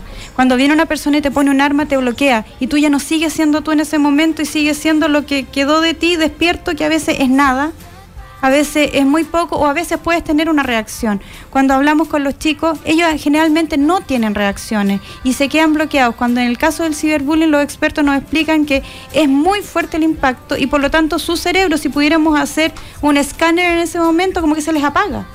Y por muy inteligente, responsable que sea, que tú tengas todas las esperanzas, no, mi hijo va a hacer eso, no lo hace. Entonces, ¿qué queremos? Los niños quieren otra oportunidad. Los niños no quieren que los agredan, quieren una oportunidad, pero una oportunidad para poder usarla bien. Y por lo tanto, cuando nos llegaban mensajes de mamás que habían viajado desde, desde regiones, cinco horas, que habían esperado dos horas en la fila para llegar al, al Festival de Convivencia y que nos agradecían porque se fueron con esperanza, porque sintieron que los que estaban ahí, que dijeron, no vamos a seguir agrediendo, nos comprometemos a no seguir siendo más encubridores ni cómplices y vamos nosotros a parar la agresión, sintieron que era un discurso que era verdad. Y eso es lo que nosotros queremos que hoy día se converse. ¿Qué va a ser tu hijo y tú? Porque nosotros a veces le tiramos la pelota a los niños, decimos el futuro del planeta son los niños, pero el futuro del planeta son los niños dependiendo de los padres. Son los adultos los que tienen el futuro, no los niños. Si tú crías a tu hijo diciéndole, no, tú tienes que tomar a tu compañero, llevarlo al baño, golpearlo, para que quede bien claro quién es el que manda acá, ese es el futuro, ese es el futuro que estás creando. Por lo tanto, nosotros decimos, no más cómplices, no más encubridores, necesitamos en Chile testigos salvadores, testigos que salven no solamente al compañero de al lado, que se salven ellos mismos. Hay muchos niños que preguntaron, ¿me puedo salvar yo mismo? ¿Puedo ser yo mi testigo salvador? Pero claro, nosotros necesitamos esas personas. El otro día fuimos el sábado o el domingo al supermercado y vimos una, una mujer que estaba tirada en el piso con su bebé que se había caído. La bebé lloraba y gritaba fuerte y nadie la auxiliaba, nadie. Nadie la auxiliaba. Nosotros escuchábamos los gritos y cada vez que nos acercábamos en el estacionamiento se escuchaban más fuerte. Y empezamos a ver que un auto incluso la esquivó para seguir. Entonces dijimos, testigos salvadores, solamente bullying y ciberbullying. Acá necesitamos un cambio de cultura, necesitamos un cambio social donde tú digas, oye, tú estás mirando, sí, pero yo paso por el lado con mi auto y cumplo con no atropellarla. ¿Qué tipo de sociedad estamos construyendo? Si nosotros le queremos dejar a nuestro hijo más chiquitito y a Alan, que es más grande, eh, una buena sociedad, tenemos que contribuir y no le des la responsabilidad a los niños que son el futuro de Chile y el futuro del mundo. Usted adulto puede provocar el gran futuro, usted puede salvar. Y eso es lo que necesitamos.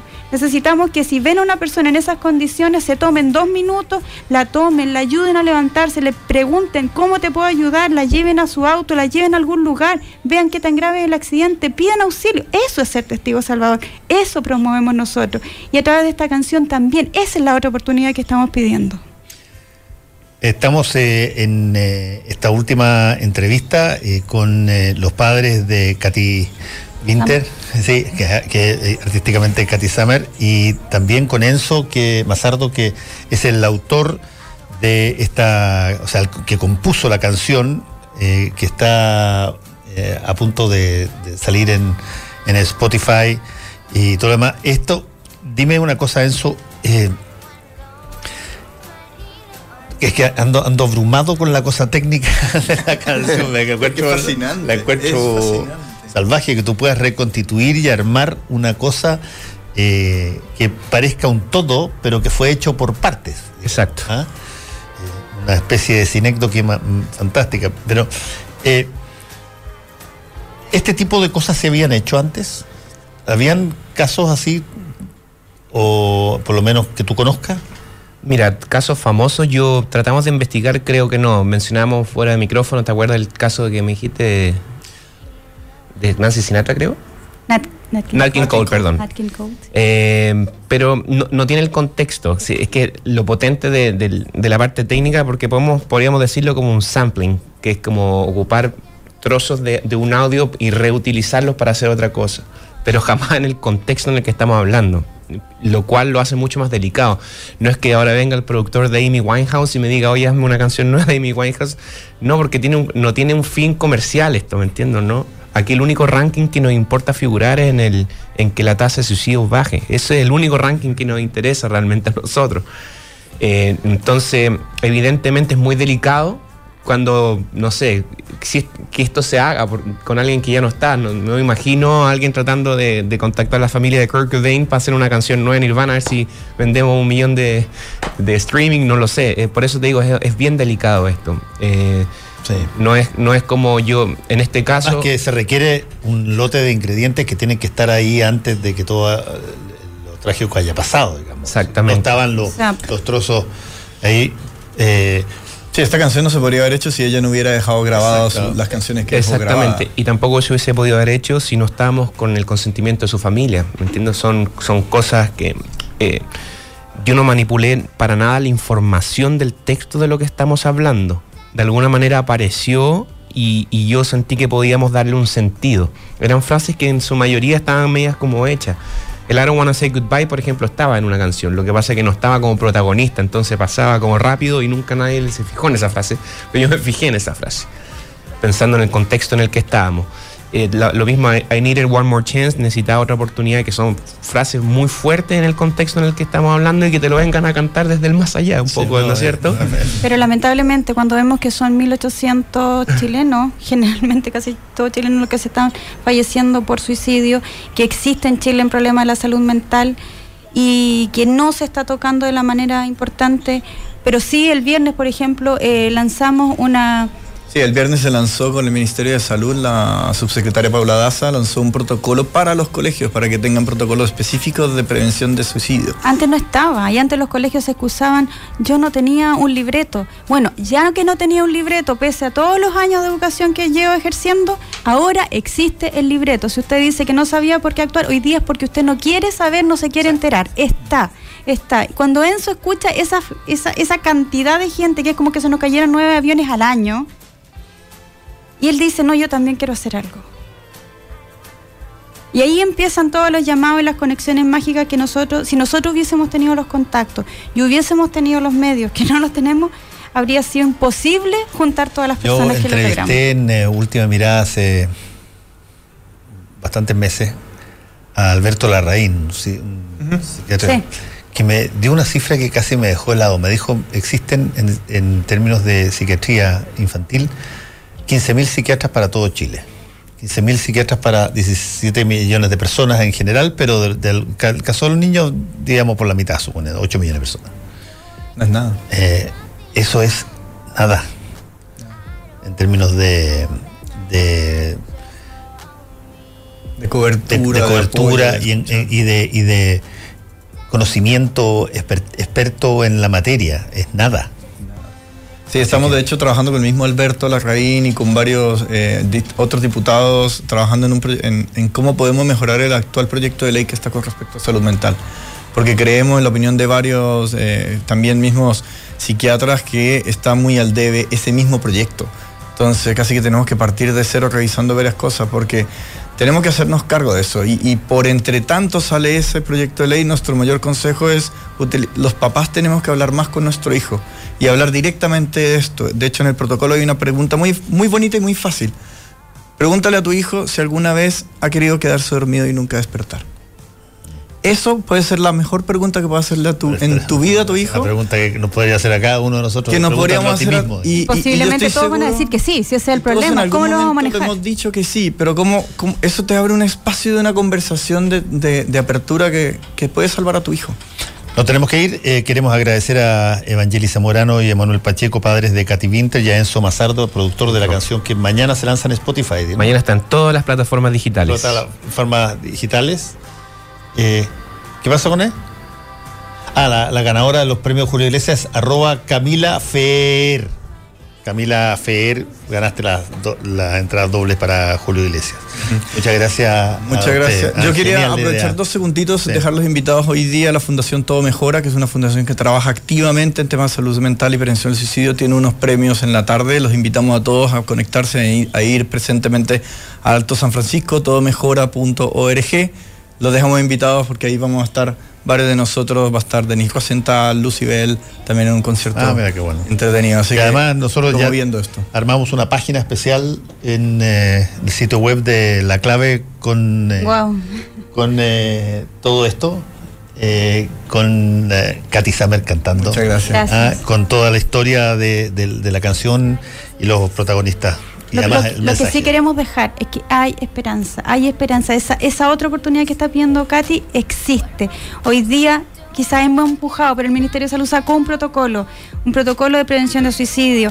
Todo mejor está ahí para con la hora segura para atender a los chicos que no quieren hablar y sí quieren chatear, ahí están. Para las mamás que no que no chatean y que sí hablan, bueno, tienen salud responde, existen alternativas. Cuando les digan, no, estamos perdidos, se acabó, perdimos, esto es una guerra, no, no es así. Si nosotros perdimos a Katy, no quiere decir que tenemos que seguir perdiendo niños. Muchas gracias a, a los tres, Enzo. Muchas gracias a ti. Eh, y a todos ustedes. El, el- el caso fue tremendamente trágico. Es de esperar que, como tú muy bien dices, eh, beneficios producto de esto eh, nunca van a compensar la pérdida, pero por lo menos van a impedir que otros padres eh, y otros niños sigan sufriendo lo que, lo que sufrió Katy. Eso es lo importante. Vamos con la canción ahora de fondo con usted. Muchas gracias. Muchas gracias. You don't know how it feels.